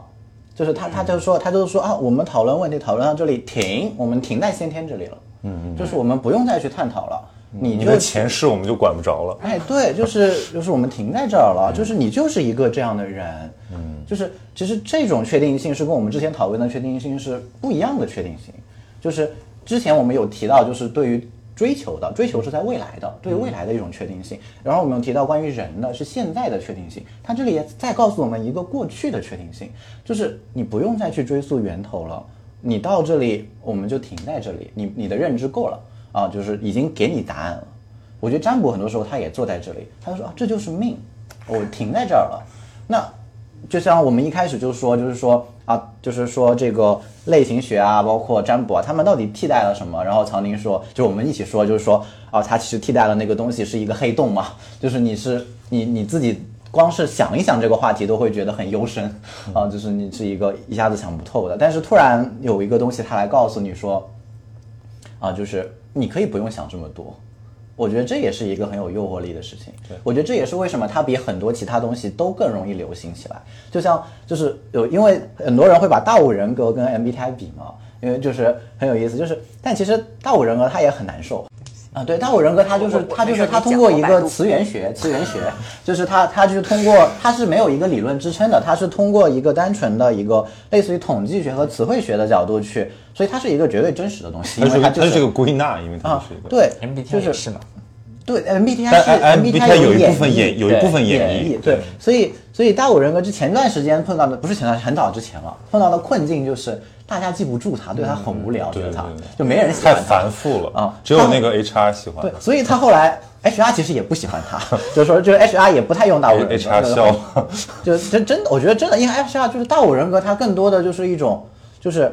它有一种很多的信息，但是它不能够有一种结束的感觉，就是，你就在这样，你就一直是这样子的，你只能说哦，你在人群中的三，就是你的标标准分差 （standard deviation），就是那个叫什么，就是你标准差。啊，标准差是什么？啊，所以所以，但大五人格之前的困境是什么？就没有人喜欢他，所以他后来开始也开始做一个命名了。哦就他开始说，哎，你如果是这个偏高，那个偏高，你会有一个什么类型？什么什么型？啊哎，对，他有一个字母代号了。嗯，然后就我就觉得很有趣啊，就是，所以大家的就是好像所有东西的殊途同归都是受众，啊，对就是他其实更顺应的是一个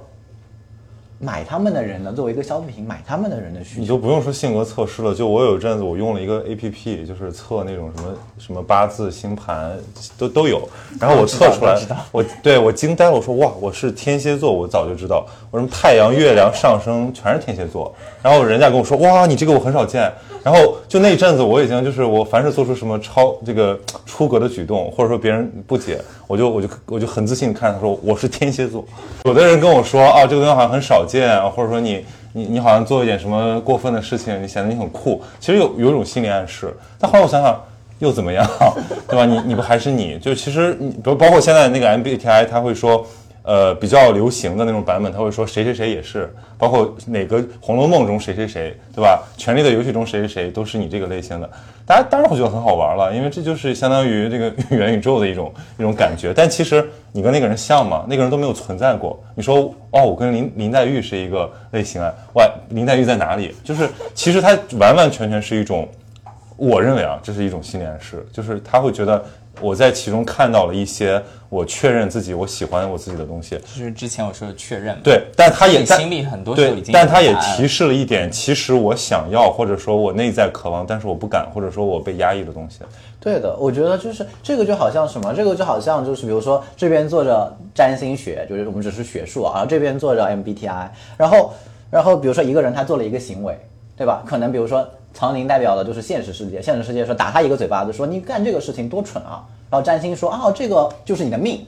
然后 MBTI 说哎这个就是你的人格，然后他就觉得哦还是有人在认同我的，那他就会跟现实世界说拜拜。这个 这个说真的，就是有一点，就是确实是人有追求认同的这样一个特征，这个是，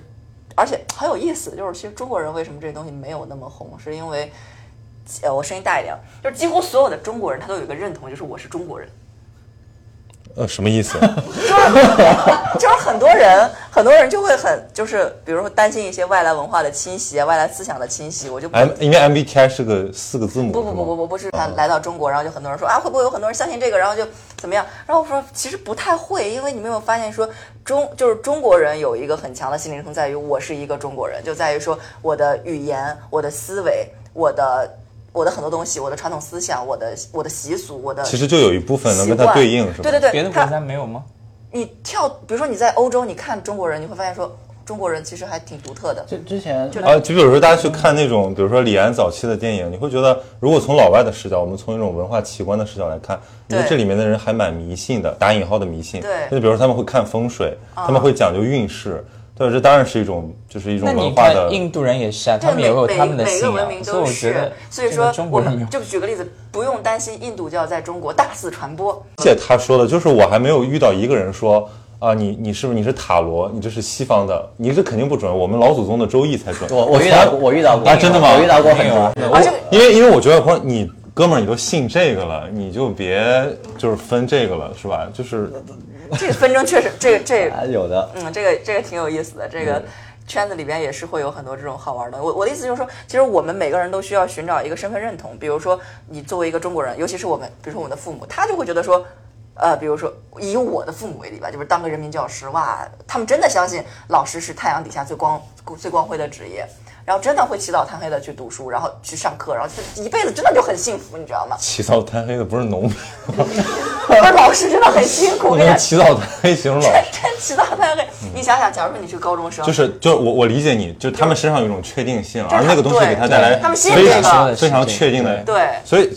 就我帮你翻译翻译啊，就是我的看法就是说，其实大家对这种东西，不管是流行也好，迷茫也好，最终的一个指向是，其实是现代人的一种一种对于归属感身份认同的焦虑。对对，这种焦虑是什么东西？就是说，比如说我现在是谁？大家如果现在晚上，今天晚上大家屏幕前的，对吧？你你你不刷 B 站，你躺在床上，你想我是谁？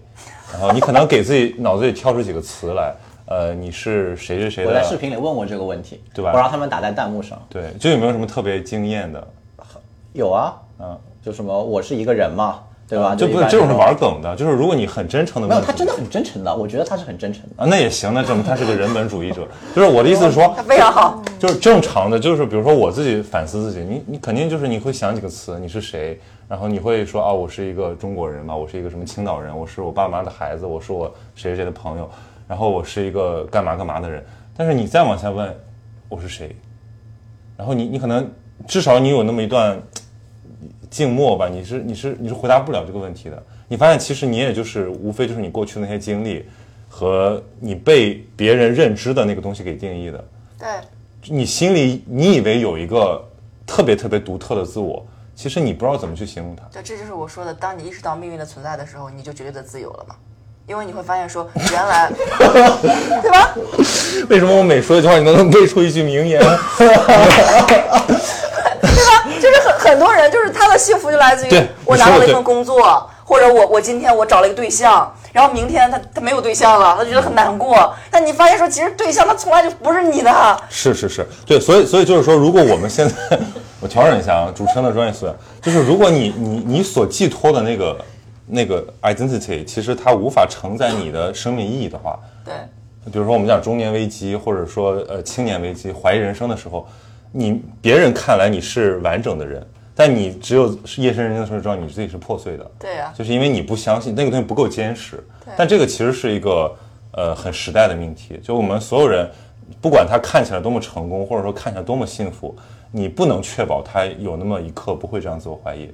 但是回过来想，谁会问我是谁这个问题？你去问我奶奶，我我你是谁？傻逼！是，干嘛他会去考虑这个问我是从题干嘛他，？我从他认识对不对？他是我是你奶奶，对，他会考虑这个问题的人，就已经是会去做这些东西的人了。我跟曹婷，对，他不是说因为我会考虑这个问题，对对对他不会是因为我考虑这个问题，所以我想去了解。所以有个什么？问题呢？就是因为有选择他刚才讲他了爸妈，就他用了起早贪黑，我还是被戳了一下。就是一个人起早贪黑做一件事情还觉得幸福，那证明他的生活是有确定性的。对啊，但是其实你看，中国就是尤其这二三十年，对吧？巨大的这种社会进程，我们其实都是从很小的地方，呃，来到一个更大的舞台，然后或者说我们其实已经拥有了以前自己所不敢想象的一些成就和履历。但问题是我们依然还会想要更多。对那其实这个东西会带来一种深层的迷茫，就是这种奋斗或者说这种渴望，这种呃欲望吧，什么时候是个尽头呢？什么时候能能停止？我什么时候能够呃说啊，我不渴求任何东西了，心如止水，像什么弘一法师和这个荣格一样，对吧？但其实就现实中没有什么东西能提供给我们这种答案，或者说你他一旦定下来，你稍微有点水平，你就知道这个东西就是他，要不然是想洗你的脑，要不然是想赚你的钱，对吧？所以最后你发现，哎，有一种东西非常的。它就是停在那儿，像像那个刷刷说的，就是他，也就是说我们就是这样，我们就是来给你提供一些有点像社交货币，或者说一种自我诊断书一样的东西。OK，对我我我其实一般人他也不会整夜在思考我是谁，否则你就该去看精神科了哦。他可能只是会想十几分钟。是有人的。说说说说到这儿，我我要补充一个点，就是刚才这位说，就是这叫什么类型学，对吧？人格类型，他停到这儿，但其实命理和占卜往往是不停的。就你会发现说，大量的这个命理和占卜，它背后一定要依托一个思想价值体系。比如说，这个是个道家的师傅，那个是个佛家的师傅。他说的停在这儿是说，对于那个人，他可以停止追问了。至于后面的东西，他知道就行他不用再因为其去做实占卜深入的。这个它就是呈现，它其实不是像你们说的，就是呈现这个人，他不会去告诉你你是谁，他只会给你说这对象能处不能处。然后对，我觉得所以你先说，我先说完。所以说，就是你会发现说，风格截然不同的人，他的处理方式是不一样的。就比如说，像像我室友，他就是一个非常理性的人。他如果遇到一个人问他，哎呦，我这对象能不能处？他会用两秒钟回答，不能。但是如果是我的话，我就会给他回答十五秒钟。然后我的这个室友就说你水平不行，呃，十五分钟。然后他就会说你水平不行，你要用十五分钟。我说不是因为我水平不行，而是因为我的这个受众他需要听十五分钟的心灵按摩。可能这个事儿我一句话就能说明白。嗯。那再比如说，假如说你是一个相信爱情的占卜师，那很多时候你就会看到这个人，我操，一塌糊涂。这个后期消个音啊，一塌糊涂。但是哇，一看哦，他好喜欢他，哎呦，鼓励你加油，一定要得到他。你们两个是灵魂的伴侣，即便过程痛苦了一点。但如果说另外一个人他是，尤其是为什么老一辈的那种，就是说占卜方式现在无法在互联网上流行，他们很多人就是判断的非常准确，这人不行，赶紧分。对吧？他，但是他无法满足当代的年轻人在接触了这么多的言情小说、偶像剧以及就是这种浪漫的诗歌等等等等的教育之下，然后你告诉我说这人不行就分，我老师我做不到呀，对吧？不能解决问题。所以说占卜这东西，一方面它通达向的是解决问题，一方面通达向的是一个思想的导向，然后才能是认识你自己。那问题说回来了，就它能解决问题吗？就真的真的有人会得到一个这种确定性的东西之后，他的生活问题就迎刃而解了吗？我其实一直很怀疑，这个也是我们从那期播客一直到现在都没有讨论明白的一个东西。就是我我因为我一直觉得，就是说这些东西都有心理暗示的作用，嗯，但前提是这个人愿意把这个问题解决且有能力。对，就如果他暗示了一堆，他还是裹足不前，这个要看水平呀。啊，你说人这个问这个求问者的求问者的水平和占卜者的水平就是都很重要。嗯，哦，那其实很很跟心理咨询很接近。还有一个分析就是关于你在旅游景区，大家一定要注意啊，就是跟你们说啊 call back 了，就是一一个基本上的点，这个我不是憋到现在了，俩小时了，终于有机会能就抽抽空说了，嗯，就是记住一个一句话，叫做有求必应，不求不应。就基本上，如果一个人是主动找上你的，说，哎，小姑娘，我看你这个面色饱满，什么什么之类的，这种千万走远点儿。那如果说一个人就是你真的遇到了一个事儿的话，我觉得还是要去寻找一些至少在圈子里边或者在一定的范围里边比较靠谱的人，不然的话。基本上这个被骗的可能性是很大的，因为这个学一些基本的术语，让你相信它还是一件很容易的事情，甚至他都完全不用会。就比如说说，哇曹宁，你一看就是一个一直在寻找真相的人，这句话对吧？因为人他是有一个，但是他奶奶就不是在一直寻找真相。或者学我嘛，信仰钱超过信仰这些，你就不会被骗。我一百个人，我说一我说一百句，你信仰真相，可能就有五十个就上钩了，对不对？你这不是传统骗术吗？对啊，传统骗术。再跟大家说一下，就是大家这个深层是什么？就是其实人他有一个统一的形象。就为什么我说我现在陷入到这种传统文化的精神研究当中不可自拔？就是你会发现说，比如说传统的这个儒释道哲学，它就是。典型的一些形象，比如说像佛陀的形象啊，四大皆空，非常稳定，对吧？像道家的，比如庄子，哇，非常潇洒，非常快乐。那你只要对标这些人去说，你想不想过这样的生活呀，小姑娘？只要你过来跟我聊几句，你就能过上这样的生活。你想，哇，我真的想过上这样的生活。废话，这个东西能传承几千年，就是因为几千年来一直有人想过这样的生活。所以大家要去注意，就是一些常见的骗局的方式。第一个就是主动找上来的，不要去相信；第二个呢，流动人口比较复杂、比较多的地方，基本上是不可信的。流动人口，比如像什么某四啊，对吧？某某某某某某某站啊，对吧？火车站啊之类的这种地方，一般是不太可信的。河南来的呀。对不起，对不起。完了，我跟你讲，这这句话就后期剪进去的话，你就对吧？然后包括说还有还有一点就是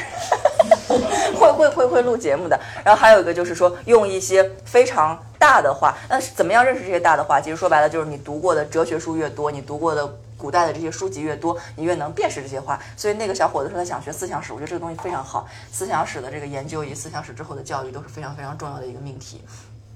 我上升的高度是不是有点高？曹老师有点高了，有点高了。把我把我拉回来一点，拉回来一点。我觉得可能就是在我的理解里啊，因为我对于占卜啊，包括这些的理解，我觉得就像我一开始说的，它更多的它提供的是，就比如说你像塔罗牌，你有那么多牌，嗯，然后你有那么多选择，然后这个选择上有那么多图案，然后那个图案上面每个图案对应的那么多解读，就是它有一点像是。就是把这个信息，把这个选择开放给你的感觉，就是看你怎么解读了。对，我觉得很多时候就是，我觉得啊，就是当就是因为我也没有实际去学习专业学习过，但是在我的印象里，在我的接触里，一些比较厉害的这种占卜师，他们做的都是，就是他们可以引导着这个人去真正的钻到这里面去，并且顺着他的画像去启发他，就就真的像那个曹宁说的，有点像心理咨询的感觉，对对对。对，但是他有一个就是塔罗牌啊，或者是一个一个中介，就感觉那个只是他的工具而已。对他，但他就比心理咨询更安全。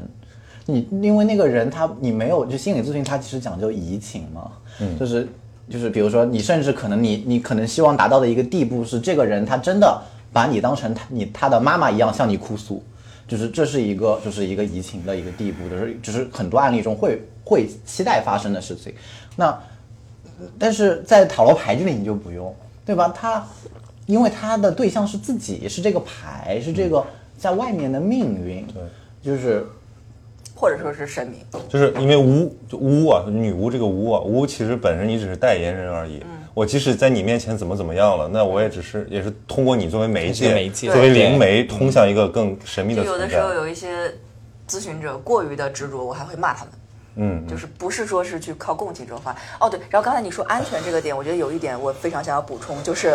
没事儿，我一口气没接上，话头就被你抢过去了。OK，go on，go 安。安全这个点，就有一点，就比如说心理咨询，或者说是作为一种医学，就有的时候会让人觉得说我是有病，我来咨询你，然后你是专家，我觉得这个就是这个心理咨询这这因为这几年来这努力想去澄清。的。心理咨询啊，我我还是要澄清，我们也做了好多跟心理咨询的节目，就是确实有一类观点认为，对对对。我一定是有一定病理化了之后，我才需要去寻求心理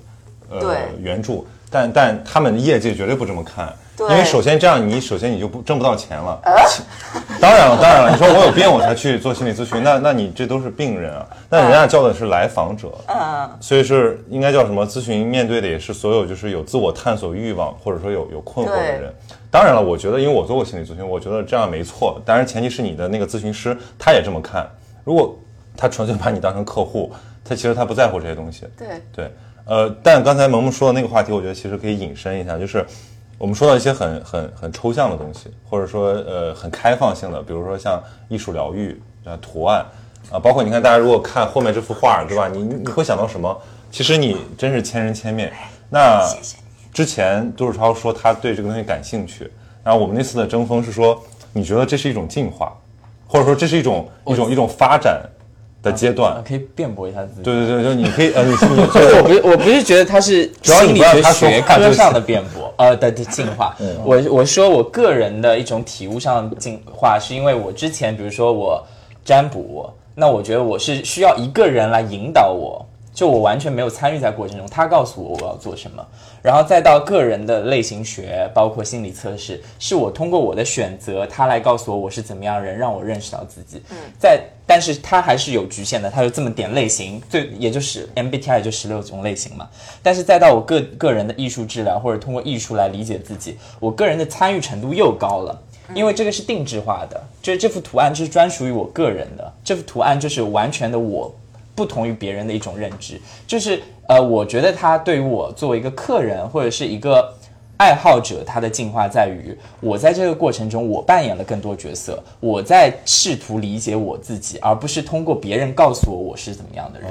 从这个维就把主度上我，动权对掌握在更自己多的是手里。然后我甚至在这个艺术治疗中，我可以表达，然后我可以试图自己去理解自己。所以在这个我从这个维度上来说，我觉得好像自己的参与度更高了，没有一种你告诉我我要怎么做，你告诉我我是什么人的过也想表达程这个意思，就是很啊、多但是没有说是一个学理化上的进进步嗯这样子啊。心理咨询师就会被认为他是对的，我是嗯，对对对，就是不是？那他先说说你的艺术疗愈是什么样的？因为你说独一无二的定制版，这是什么样的一个东过程体验？就是肯定会不一样嘛，但我接触的肯定比较基础的版本，比如说会有一个心理咨询师，甚至你自己也可以，就是他会告诉你一个场景，然后说，哎，你会看到一个什么呀？你画出来，或者说你给你一个场景，你脑子里想的是什么？或者你过往的一个经历给你的一个片段，你可以把它画出来，然后它你画的物品的位置、颜色、大小都代表了一种暗示，就或者是你内心的真实的想法。啊、不是，那我关于我要用什么东西来分析，还是我听别人分析？还是听别人分析。那不还是主动权在别人那儿吗？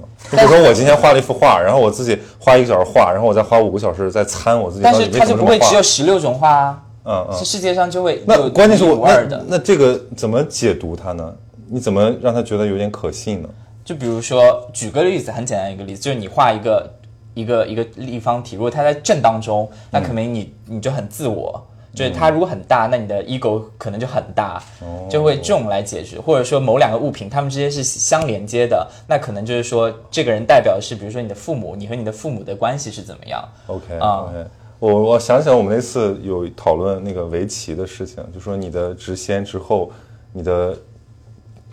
放棋的位置其实是很很严重的，对对。比如说你走天元，对吧？你这个人就是霸气外露，对吧？上来就当仁不让，对。所以说这个、呃，这个这个这个补充一点，它但它其实也是有局限的，就比如像这当然当然我们我们实践当中，就传统传统文化这个范畴里，我们有时候也会做一些小的沙龙，比如说缠绕画。禅就是那个禅宗的那个禅，绕就是绕画，然后就是说画一，就比如说给你三张卡片，然后你在每一张卡片上画一个元素，然后你接下来这一幅大的作品就只能是这三个元素的无限重复，这是一种，就是它其实一边它叫头脑瑜伽嘛，就一边帮你解压，然后一边可以通过你画的这个画来了解你是一个怎么样的人。但它其实也是有局限，就是看你这个画的这三个框是什么东西，然后你组合方式是什么样的，然后你画的这个笔触什么之类，它肯定也还是有分类的，因为它只要学科化了，它就得有分类。你除非你通灵，我看着哇，年轻人，你最近就有点但我听起来这还是要高度依赖，就是这个还是一种沟通，或者说依赖一个那个人的水平，否则就比如说我自己参自己的画，我已经用尽了我所有的材质，我在参，其实我没有不一样的东西。对对。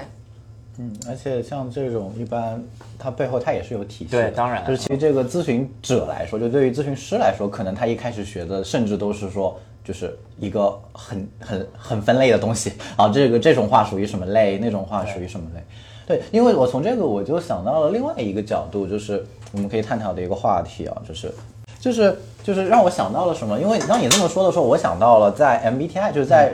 在荣格类型的体系里面，像是有有一些类型的人，他们更适合通过这种方式去表达自己，对吧？比如我们说啊，外倾情感型，就是他们可能需要把自己的把自己的这种情感写出来，然后通过写出来之后，他们就等于说获得了一种观众。然后他们和这个观众互动，这样子这个情感就在外界了，就是这叫外倾情感型嘛，就是就是因为我就，但是这个让我想到的不是这个啊，就是让我想到了我在用这个体系来解释你你的体系里所遭遇的东西。那那其实我就可能抛出来这样的一个话题啊，就是我我有一个结论，就是我会觉得，因为不同的体系都是都是都是存在的嘛，我会觉得一个体系是否它的好坏之分，就是我们还是想要得到一个标准嘛，它的标准在于它的开放性呢，嗯，就是它这个体系是否是否能够包容足够多的其他的体系在里面，并且不对它加以批判，嗯，因为因为很多人他他说 MBTI 的问题的是一个很大的一个理由是它是一个它是一个正向的东西，就是对人人都挺好的，就是它不会，它不会出现说你你去，他很多人的理由很粗暴，他说世界上有神经病吗？如果神经病做了一个 MBTI，你会告诉他他是神经病吗？不是，他还是一个人格。那那这个神经病怎么怎么怎么区分出来呢？就是就是，所以所以我觉得这里面就是一个很有趣的东西，就是就是一个有些体系里面它是有负向的东西的，嗯，但是有些体系里面没有。就是我不知道，就是你们会觉得这种是一种进步呢，还是还是一种对，就你只说好话，我当然愿意听；你说中了我就认，你说不中我就当没听见。但是你要是批评我，我可能掉头就走了。对。其实这就是，因为我们这都是一种消费关系嘛，不管是实际上的购买，还是说我是消费你的内容，其实说白了，我们的那个关系已经被大前提已经被预设了，就是你得讨好我，你得让我倾注注意力，我才认可你。那这个东西这不还是商品白无教吗？它不是呀，它它这个东西它是这样的，就是说，呃，因为它的目的是不一样的。你比如说像有那个什么抑郁症量表，你做完之后你就能知道自己有抑郁的指数有多高。那你是这个十六型人格，它不是一个为了测试我有没有病的东西，对不对？但是，但是就是它这里面呢有一个底层逻辑在这里，因为当初荣格和弗洛伊德分家的一个主要原因就是这里。弗洛伊德他相信世界上有病症，对对其实其实对吧？那其实用外人的话来说，你自己这个烟瘾都治不好，对吧？你的一天都在治在就是我败在自己的我想烟瘾上。浅表达一下，在这个传统的教育当中，他是怎么解决的？就你会发现说，很多人他出来之后，他的社会身份是一个大教育家，比如孔子，但其实孔子韦编三绝，他的易学也是很很到位的。那这些人为什么后来会变成一个教育工作者呢？就在于说，一旦你了解了命运的多样性之后，你就会发现说，人的命运其实并不是被框死的。举一个例子，就是。能说吗？紫微斗数里边有个格局，这个格局的话呢，这个人不说，你不要能说。紫微斗数里面有有一种人格，这个人格就是说他的思维方式会非常的多元。那么在一般情况下，就是这种解命盘的这种教教的书里边都会告诉你说，如果能得到良好的教育，可以成为什么什么什么此类的学，就是呃这个命盘命主什么非佛即道。那其实什么意思？就是送他去学点传统文化教育，就是送他去。学点道德的这种教育，强调道德的教育，不要太强调结果的教育，他就会好一点。那反过来讲，举个例子，比如说一个孩子天生他很自私，然后这个社会里边所有的教育都是我觉得这个天生很自私这个话题就可以讨论很久了。啊，这个不重要。举个嗯举个例子，嗯比如说举个例子，他这个孩子他用一种，比如说 MBTI 也好，或者说是命理也好，觉得这个孩子会很自私。那一个教育方法是说，哎呦，这孩子都这样了，打。对吧？还有一个教育方法是，哎呦，我要包容他，我要怎么样？可能同一个命盘的孩子，他养出来是不一样的。所以说，不同的时代，他对于不同的孩子的包容度是非常重要的。这就是为什么我们所有教育工作都要强调有教无类，教育的多样多样化。有些孩子他天生他就是不擅长文化课学习的，有些就是擅长的。那如果一个教育体系里边，它只能包含学习好的孩子，学习不好的孩子，我连学都不让你上，你就是个笨货，你站后面去，你打扫卫生去。那如果是一个这样的教育体系，很多孩子他可能在别的地方有天赋，他也被耽误了。所以说，我们我至少说从命理的层面来讲，我们不会去定义一个盘一定会成为一个坏人，但是我们会通过这个东西去了解他怎么样去进行一个教育。所以说，很多的就是命理也好，占卜也好，只是一个工具，最终的结果一定是导向到怎么做。那怎么做？除了说这个人本人该怎么做，还有就是社会该怎么面对他。来总结一下，还没有回答你 你回答的那个问题，就是就是他他什么？就是我觉得是是有一个应用场景的问题在的，就是他想面对的是什么人，他想服务的是什么人，他想告诉你，他想做预测吗？还是说他想在这人群里找到一类精确的找到一类什么人？还是说他只是一个工具引导？非常非常非常非常咨询师的那种可惜。我不是啊。我然后还是说他是想引导你成为呃找到你真实的自己，那他可能就给几个类型，然后这个类型就是说这个维度上你会比较重这个。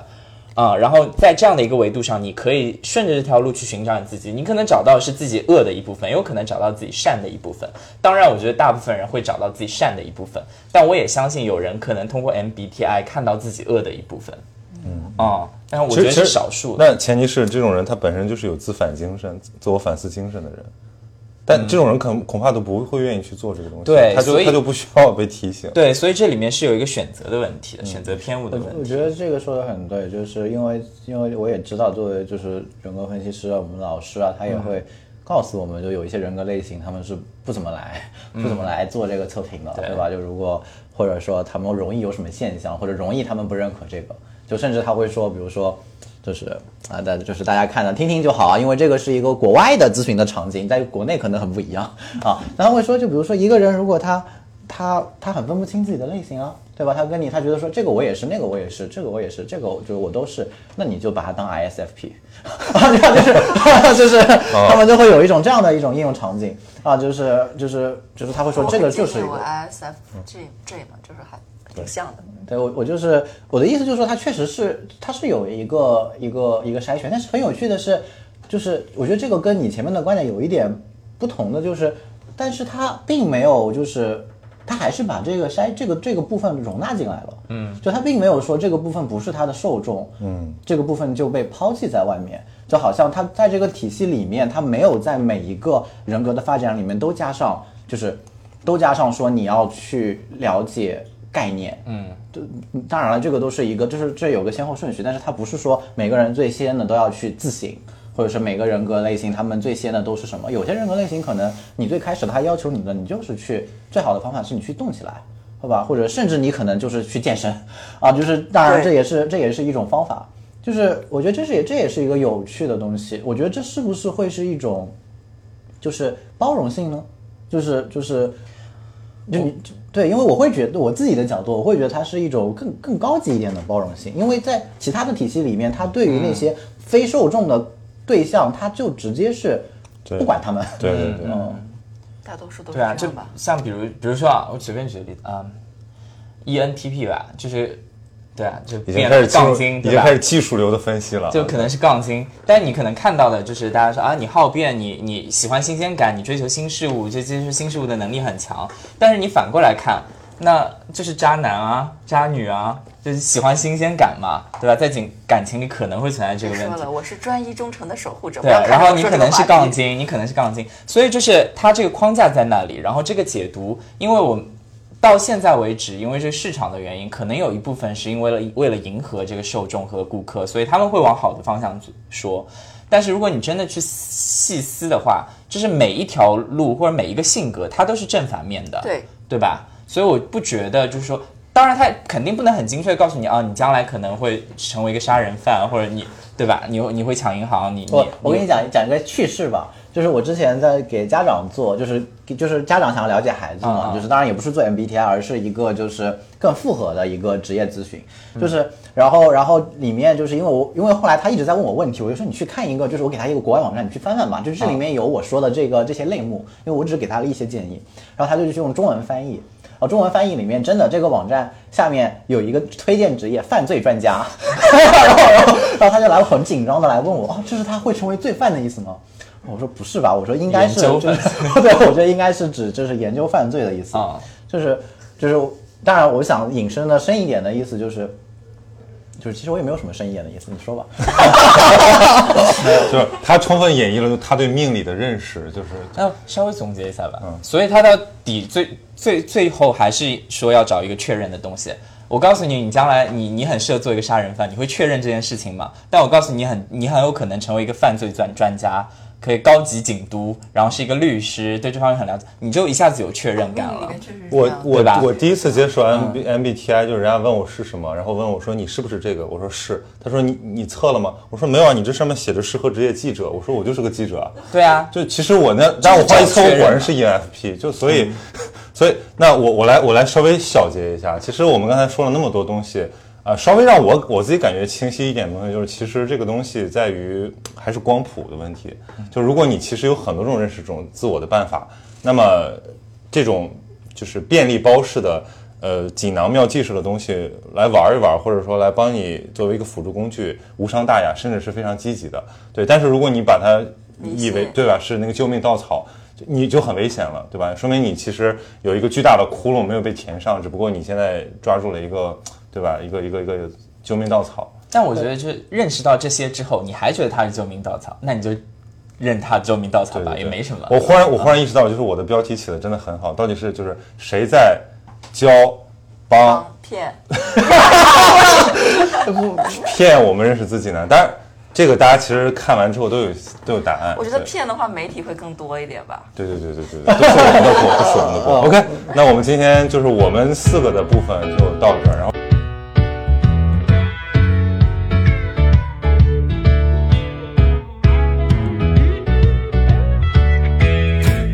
是往幸福奔跑的尘埃。我刚刚一直也在刷弹幕，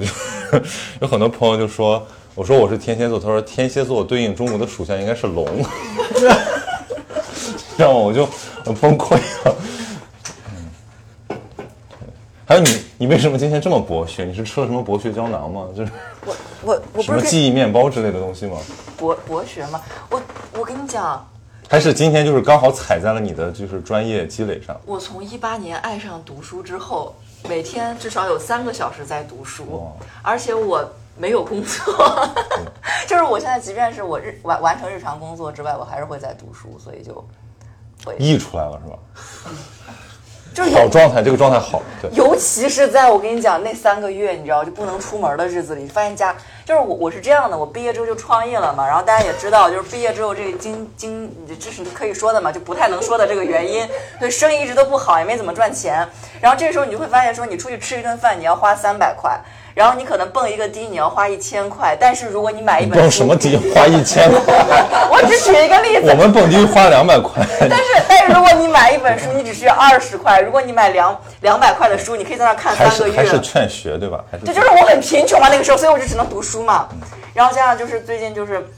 哇，我跟你讲，身边真的很卷，就是你发现说，你不管学哪一个小众领域，都会有人就已经在这个领域里边就是已经搭了一大座庙了，你知道吗？就是有什么好问题？大宝是八零后吗？好问题是吗？好问题，好问题。为什么小小年纪就拥有如此的智慧，像一个八十岁老人？我奶奶，啊，你跟哎，他说到他奶奶，我其实因为我前两天跟那个蔡崇达录了一期播客嘛，就那个皮囊的作者，他的新书叫《命运》，然后当时出版社编辑来联系我的时候说，你要不要跟蔡崇达聊一聊，就写皮囊的那个，非常畅销。我说那行，我说新书叫啥？叫《命运》。我当时脑子里的第一反应说算了吧，就是这这东西能聊吗？就是我以为他会写了一个特别大的东西，其实那书寄过来，我看完之后，我发现其实是一特别小的故事，就是还是写他的阿泰，就是他的曾祖母，相当于就是写一个闽南女人非常动荡的一生，而且很多东西其实是他呃脑补的吧，就是说根据历史上进行了虚构创作。但后来我我我后来就是觉得，尤其我跟他聊完之后，我觉得其实他也回答了这个问题，就是是啊，命这就是命运，就是命运其实是你一个追认的东西，命运无法是通过别人告诉你，就那个知识也是你理解过之后重新表达之后，它才是你的，你的命也是这样，你要是不认，那这就不是你的命，你要是认了，那你就你就活在你的命里。然后我我后来觉得，就是人能活在自己的命里，这是很幸福的事儿，就是他认了他的命，他活在里面。他不是每天追问我是谁，我为什么要遭受这些，那他其实蛮幸福的。别追问了。对我我我我是福楼，对我是另一个派的，对我我是我是心流派，心里对我是体验派的，对对。哦，弹幕问嘉嘉宾都是什么 MBTI 类型啊？哎，你可以，你你看得出我们什么？你看得出吗？看不出。我真的，现在开盲盒了，就你猜吧。现场观众我听到你说 ISFJ 了啊。我我你觉得我是吗？我我我不觉得。哦这个我但是但是但是我也不想刻板印象，所以对就我这个我这个我这个你可能哎，有没有一种就是太快了有一种有一种疯子测出来是那种极端内向的，就是这是一种精神分裂性。啊，但是这个确实是的，就是我确实是一个平时在家里面不太爱跟人说话的一个人。你在家里跟谁说话？我要是在家里跟人说话，我确实应该看精神分裂。我会在家里自言自语，不是我家里不还有一口吗？没有一个正常人。我会自言自语。是，我是 E ENFP，我说你猜我的？你是，我知道你是啥呀？我还在评论区告诉了大家，啊？假装猜一下。它是 I。首先，我觉得它是 I，因为 I E 和 I 最大的区别是，就是你是从内在获取能量，还是从外在获取能量。然后再一个就是你是感知型还是什么理理理理智型。你为什么看着我？我不是我我我我想我就是 F 对啊，I F 什么 I 什么 I F 对 F T 嗯。我感觉我像最后一个不是 T，，我在刮刮乐，就是 I 就你你在察言变色，就本来就是有百分之五十的错误。察言观色看到口型是我跟甄嬛是一个不不不，要不就快报吧。INFJ。I F J，哇，你竟然也是一个内向的人！天哪，我们我们我很内向，我们三个内向的人，我觉得这个不你是内向的。我觉得 I 和这不是 E 内向不是说能量能量来源吧对能量来源，自驱型。呃，就是不是不是不是我为了迎接你，我刚刚花了二十九块八毛钱，就自己啊被骗了。不花钱的，不花钱的。这个免就是我已经做了一百二十八道题了，他让我付费。这不这不就是黄渤老师遇到的那个梗吗？对吧？你你说测测你的智商，测到最后一题说交十块钱我就告诉你，他就交了，他发现哦这个测试完成了。对，一百二十八块，呃，一百二十八道题已经做了嘛，二十九块八毛钱对我来说就是沉没成本。但是总感觉交钱会比较专业一点。不会的，不会，这种一看就是骗子。不愧是做广告的，就是有洞察。真这就是很，其实很多好东西都是免费的，说实话那你那你那你的东西好不好？不好。所以要收钱对吧？赚钱嘛，就还活着。你说如果我有一天我已经非常牛了，然后就不用靠任何东西来赚钱了，那我就什么东西都可以免费嘛。但我现在不够牛。那一般是大师，就是对啊嗯，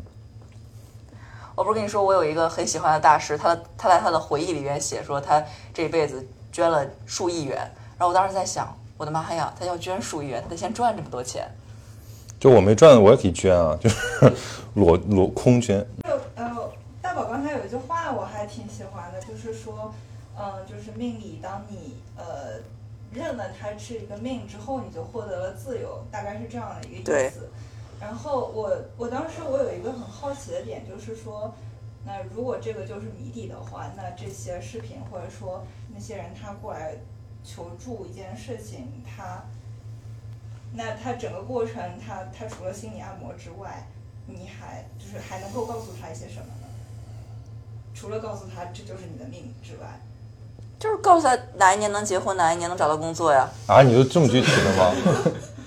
不然呢？哇，你好神啊！就我我觉得是不是有可能，就比如说你可能感受到他的一些倾向，然后其实会的，就是没有，就是他是有一套非常严密的一个算术的方法的。真的能算到哪一年结婚？哪一年结婚最好？但是我们吧我们今天不是一个宣扬迷信的一个，不是你会告诉他哪一年结婚最好，而不是说你一定会在就那一年。这一年会结，除非你不想，但其他的年份你努力也没用。除非你不想，那不就哇？除非你不想，那不就有很多解读空间吗除？非你不想，就是你出家了，然后你有婚运，跟你有什么关系呢？对吧？就是这是两种，一种呢是循循善诱，他可能就会让人信服；但另一种是斩钉截铁，那你说我靠，他怎么说那么斩钉截铁？他肯定有什么道理。这倒也不是，就这个东西它就是一套古老的术数。当然你也可以说我不相信，对吧？那你就随便吧，对吧？我不信，那那我从来没跟你说过这在在线在些，线不信。从来没跟你说过这些。再接一个问题吗？就是你知道，就是心理学上有一个自证预言，对吧？嗯，嗯，呃，就是那你从比如说命理的角度是怎么看？哇，这嫌弃 太甜了。这个东西我不知道，就是我不了解。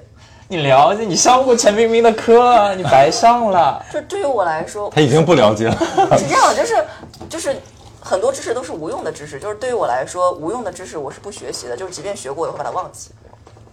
哦，就是你接受了这个体系了之后，另外一个体系对你来说就无效了。知识都学杂了呀。也也不是，就是说，就是你知道一些东西它是对的且可靠的的时候，你就没有必要去，就是就这么说吧，就是说思想它是有次第的。就当然这个次第这个词，如果你敏感的话，你知道它是一个佛教的一个词汇。就不同的人，他看到这个世界，他的他的角度是不一样的。那比如说，你已经在第十七个次第的次第了，然后你非要回头看第三个次第，然后你非要去理解它，就没有意义。就是你你可以会发现说，一些理论它比起另外一些理论更能帮助你，那么你就去找那些更能帮助你的东西就可以了。那至于说自证预言这个东西，那举个例子，就比如说我我我，比如说我一个完全不懂的人，我跟你说你明天能结婚，对吧？你证去吧，对吧？这个没有意义，就所以说我不太去不太去研究这些东西，不太呃，就是怎么说，就是不懂，我不知道。就如果有一些人他的信念感非常强，然后他就说我明天我一定要结结一个婚，他真的信念感非常非常强，那他实现了，那也可能，对吧？就比如说我前两天在那个，这可以聊，因为这个人是个二十大人大代表，他我前两天在一个扶贫贫困县，然后他说这个这个人大代表他怎么样？他当年参加扶贫的时候，他被诊断出了乳腺癌中晚期，然后医生跟他说他只能活五年了，然后他说不，我就算死我也要死在这个抗就是扶贫的一线，然后他就带领全村人民修路，花了五年时间把路修成了，他身上没有癌细胞了，就这样一个故事，就是我会觉得说神话，但这个人活着，而且他就在那儿。那你这种东西就是信念力量非常强大。如果说有一个人他真的能做到说，我相信一个东西，而且我要证实证明他，那他很牛。就是我只能说佩服，但是我不会认为说它是一个非常普遍的一个现象或者怎么样。所以这个东西我不知道，就是它不在我已经确定认知的领域里边。那可能有些人他就是能做到，那他很棒，就鼓励他。也就是说，其实比如说占卜师算命，他不能怀疑这个东西，他怀疑这个东西就没头了。不会啊，我会跟他说祝你幸福。不是我说你自己不能怀疑这些东西我也。怀疑啊，就一边怀疑一边验证嘛。那我可不可以好奇一下，就是比如说你认为就是这个体系它比其他的好或者更高，是基于什么样的理由呢？自证呀，他可能他可能也没觉得更高，他可能只是觉得就是有缘。就是就是其实很多东西它是可以怎么说呢？就是术数这个东西它其实非常严谨的，它不是像大家说的那样，就是像。呃因为今天不是一个术数的主题，所以说我不会说这些东西，我会把它更倾向于说无神论以及不信这些的人也能听的，但其实无神论以及不信这些的人也能听的东西，它可能更像一个心灵按摩，但是它其实里边是有一套非常完备的运算体系，然后所有的人进去之后就是这个东西。然后至于说你说为什么会这样，我不知道。然后至于说你说你是怎么样相信这个的，那它确实验证了，对吧？就比如说今今年的话，木星飞十一宫，哇，确实很棒。就木星木星妙望在十一宫，哇，确实很棒，就是怎么样？但是你说通过它不断的验证，对，不断的去验证，然后包括说像就是周围的人去验证，很多很多人去验证，你只能这个样子。哪怕就是玄学这个东西，当然你说它有更更怎么说呢？更通达的方式，就比如说像举个例子，比如像这个怎么又举我？不是举你，就是他的头像是一个佛陀嘛。你这佛陀他就说自己可以就是预看到几十亿年以后的事情，那你说佛陀就行了，你干嘛带上我？不只是我的头像是佛陀，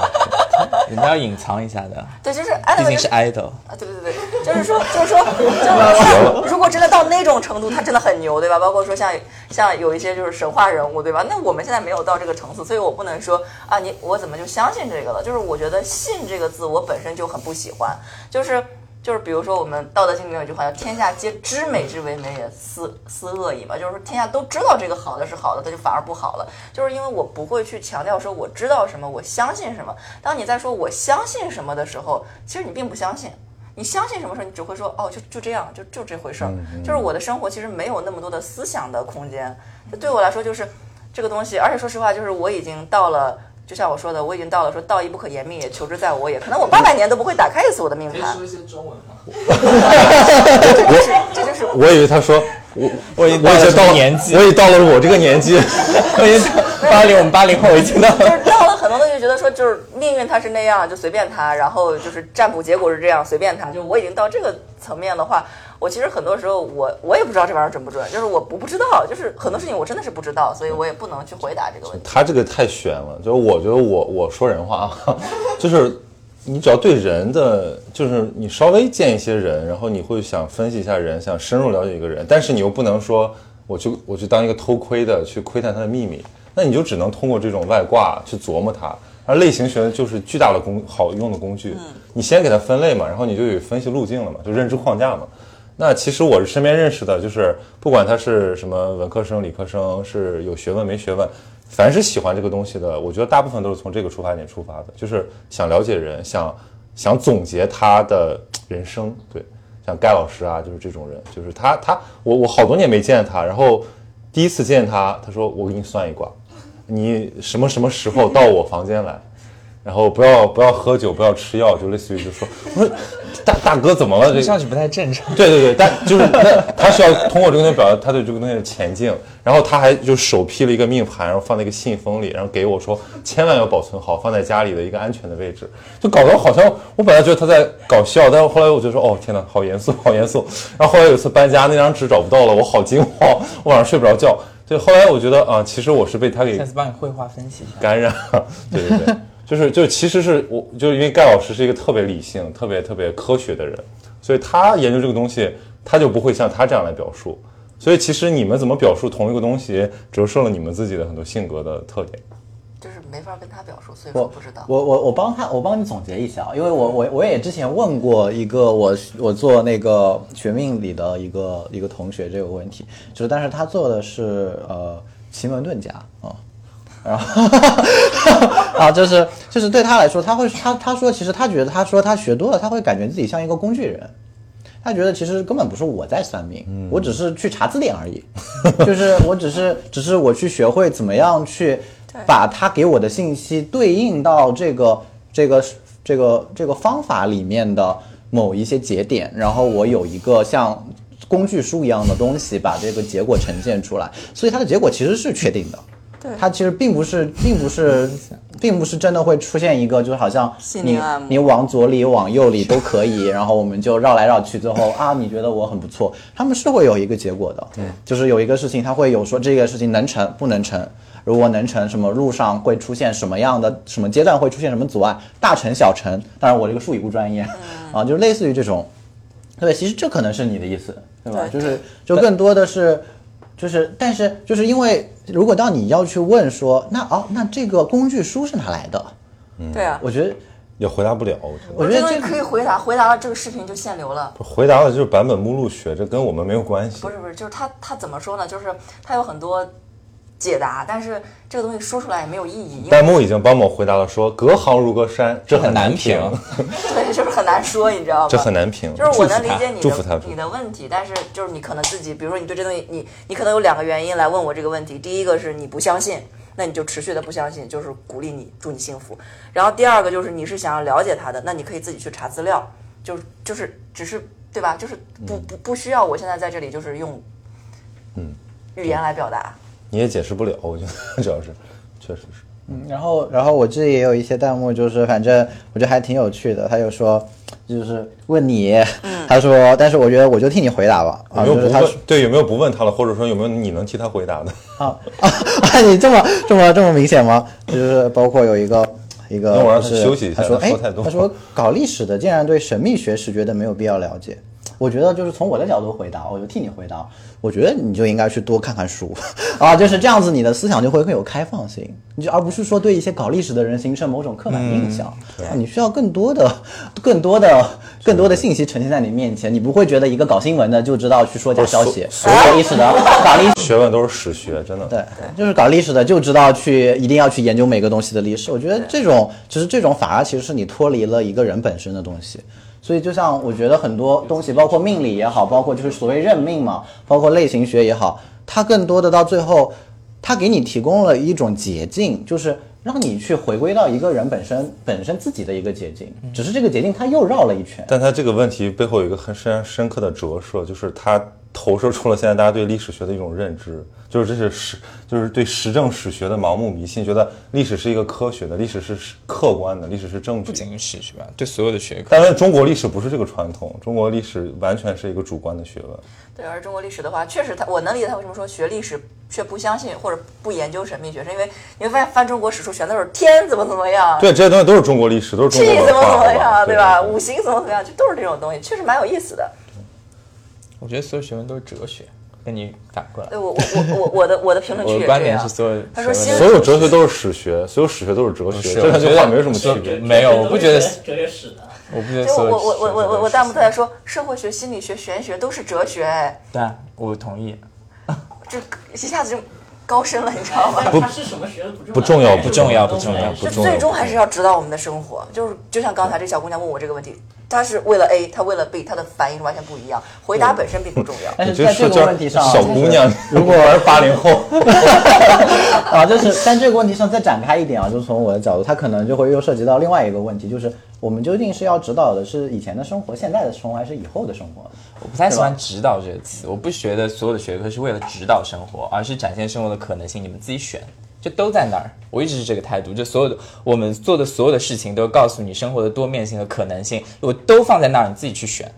我不喜欢说指导你，你应该但就干嘛。是其实问题就是大家也都知道，但问题大家选不出来，因为你确实不知道怎么选选不出来，是因为你他你知道信息还不够多，难道不是会是因为知道信息太多了？其实是不够多。怎么怎么个够多。当你知道这个，当你知道，说明你知道的好消息太多，就是正面的信息太多，负面的信息不够多。还是要多看历史，对，是吧？当你知道负面的信息足够多的话，你的选择就会看魏晋南北朝的历史，再再一个，再一个，我还要说，就是大家也不要觉得我们四个好像坐在这儿，就是好像我们就懂懂得更多一点，或者我对我们的命更了解点。没有没有，完全没有我是完全不懂完。完全瞎扯，完全瞎扯。就是你你还是就是，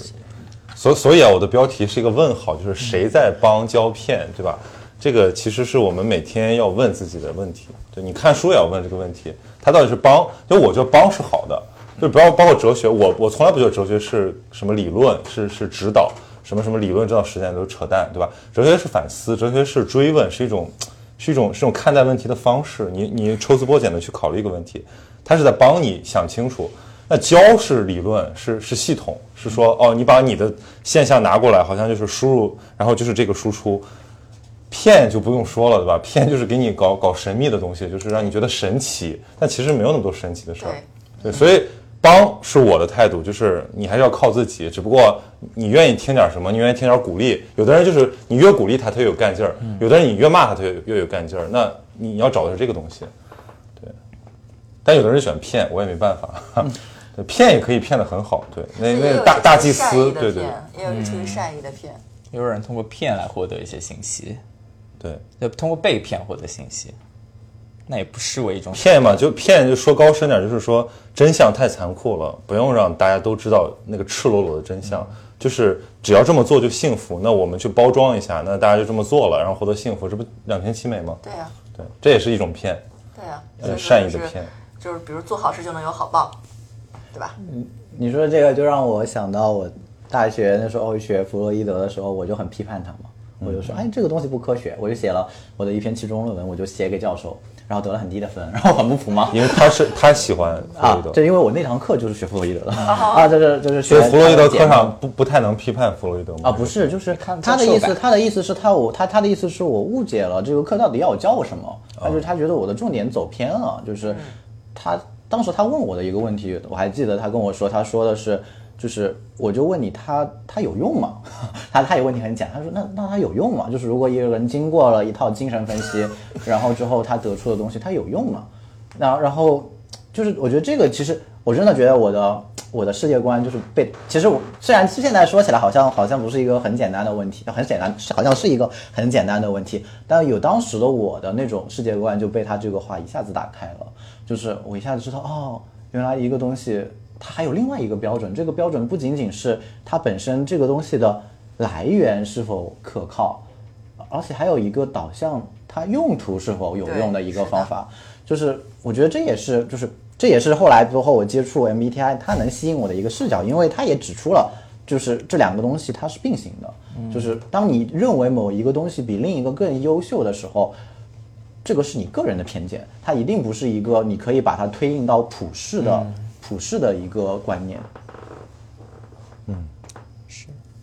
弹幕里面有人问陶大宝的人生哲学是什么，这个就不让你回答了。我没有人生哲学，对，就这种问题也是挺搞笑的。嗯你不要这样说你的 金主爸爸。不是我的意思，父母不是我的意思是你问他的人生哲学是什么，这件事儿挺搞笑的。那你还是在嘲讽你的。不是我在嘲讽你，开玩笑，开玩笑，开玩笑。对我的人生有很多哲学，其实没有人生哲学，哪有什么人生哲学？那你现在自己认命了吗？还早。没思考过这个问题。有弹幕问他自己会不会给自己占卜，哎，会吗？那就日常都看呀，呃，那现在你如果你看到了一个你很讨厌的结果怎么办？不管他呀。就不做，无视他。就是就是是这样的，就是做这就是我，所以说我就不要跟我聊哲学，就对我来说，糟糕的事情它也是一个好的事情。就是因为我有一个非常神秘学的一个思想，就是如果有一天我们，比如说我们都会说回到大道本源或者回到四大皆空的状态，那在这个状态里边你是没有喜怒哀乐的，那么也就是说我们在人间的所有的哀乐怒喜全都是值得珍惜的。所以对于我来说，一件事情即便它的结果是糟糕的，我还是会干，会干。只是说可能这个就是提前看一看，这是个习惯。当然，现在也是一半一半，有很多事情我也不看。比如今天出来，不可能说我看一下我们今天就讲怎么样。他。说曹宁，我今天不来了，我今天感觉不妙。就比如说，比如说我顶我顶多会，比如说有一段时间我很喜欢研究那个老黄历嘛，就比如说我我会早上起来，我感觉今天有点不太对劲，然后过了一段时间发现 哇壶断了，哎呀这个东西爆炸了，哎呀这个掉地上了，一看哦今天诸事不宜，哎，倒也是这不就是自真语言？哎，不是，但我就觉得挺好玩的，就大家会有这种说啊，今天感觉不太妙这种感觉吗？我怎么从来没有这种感觉？我都是出了那种不妙的事儿，我才说哦不妙，就是我没有说感觉不太妙这种东西啊。所以你看我从来不跟你聊神秘学的源头之类的，就是更玄的东西。可能我感受不到，我没有那种第六感，是吧？就是有些人他就是不会，就不需要或者不会去研究这种东西的，他不需要。OK OK，你考试前会有感觉不太妙的嗯，不太妙，不太妙。那就有了吧？但那个不妙是有实证基础的，就是如果我我也有感觉，嗯，没问题的考试，不太妙，我这个能控制。他说那种不太妙，就是说，哎，莫名不太妙。对，有的时候会这样，就是会去测试一下这个老黄历，然后现在就测试过了嘛，所以就觉得诸事不宜的时候照出去，大不了就堵车嘛。最后，我觉得要不然把荣哥那句话再说一遍，就是你你来说吧，你来说吧。我我你你说吧，你说吧，你比较你要有你正你你说你说那我没有正统，就你刚开始说那句话，因为你说出来之后，我就觉得说这句话就是结尾。那那就是你认识到你的无意识之前，你就叫它命运吗？对，就就这样了。OK，好，对对对，我们先把那个在线关了，好吧？然后现在我们大家奔跑的尘埃。我会在太阳落山的时候回来。你的笑声触动了我敏感神经，我要等待你从回忆之中苏醒，等你开口，不管是爱或者伤害，就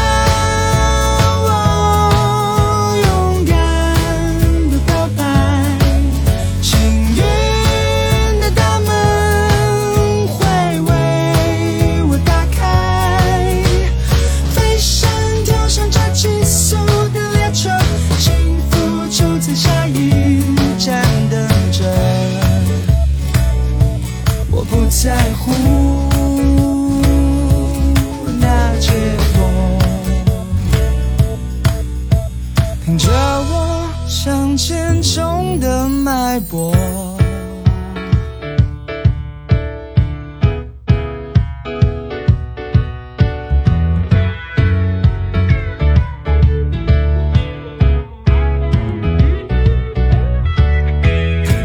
只是往幸福奔跑的尘埃。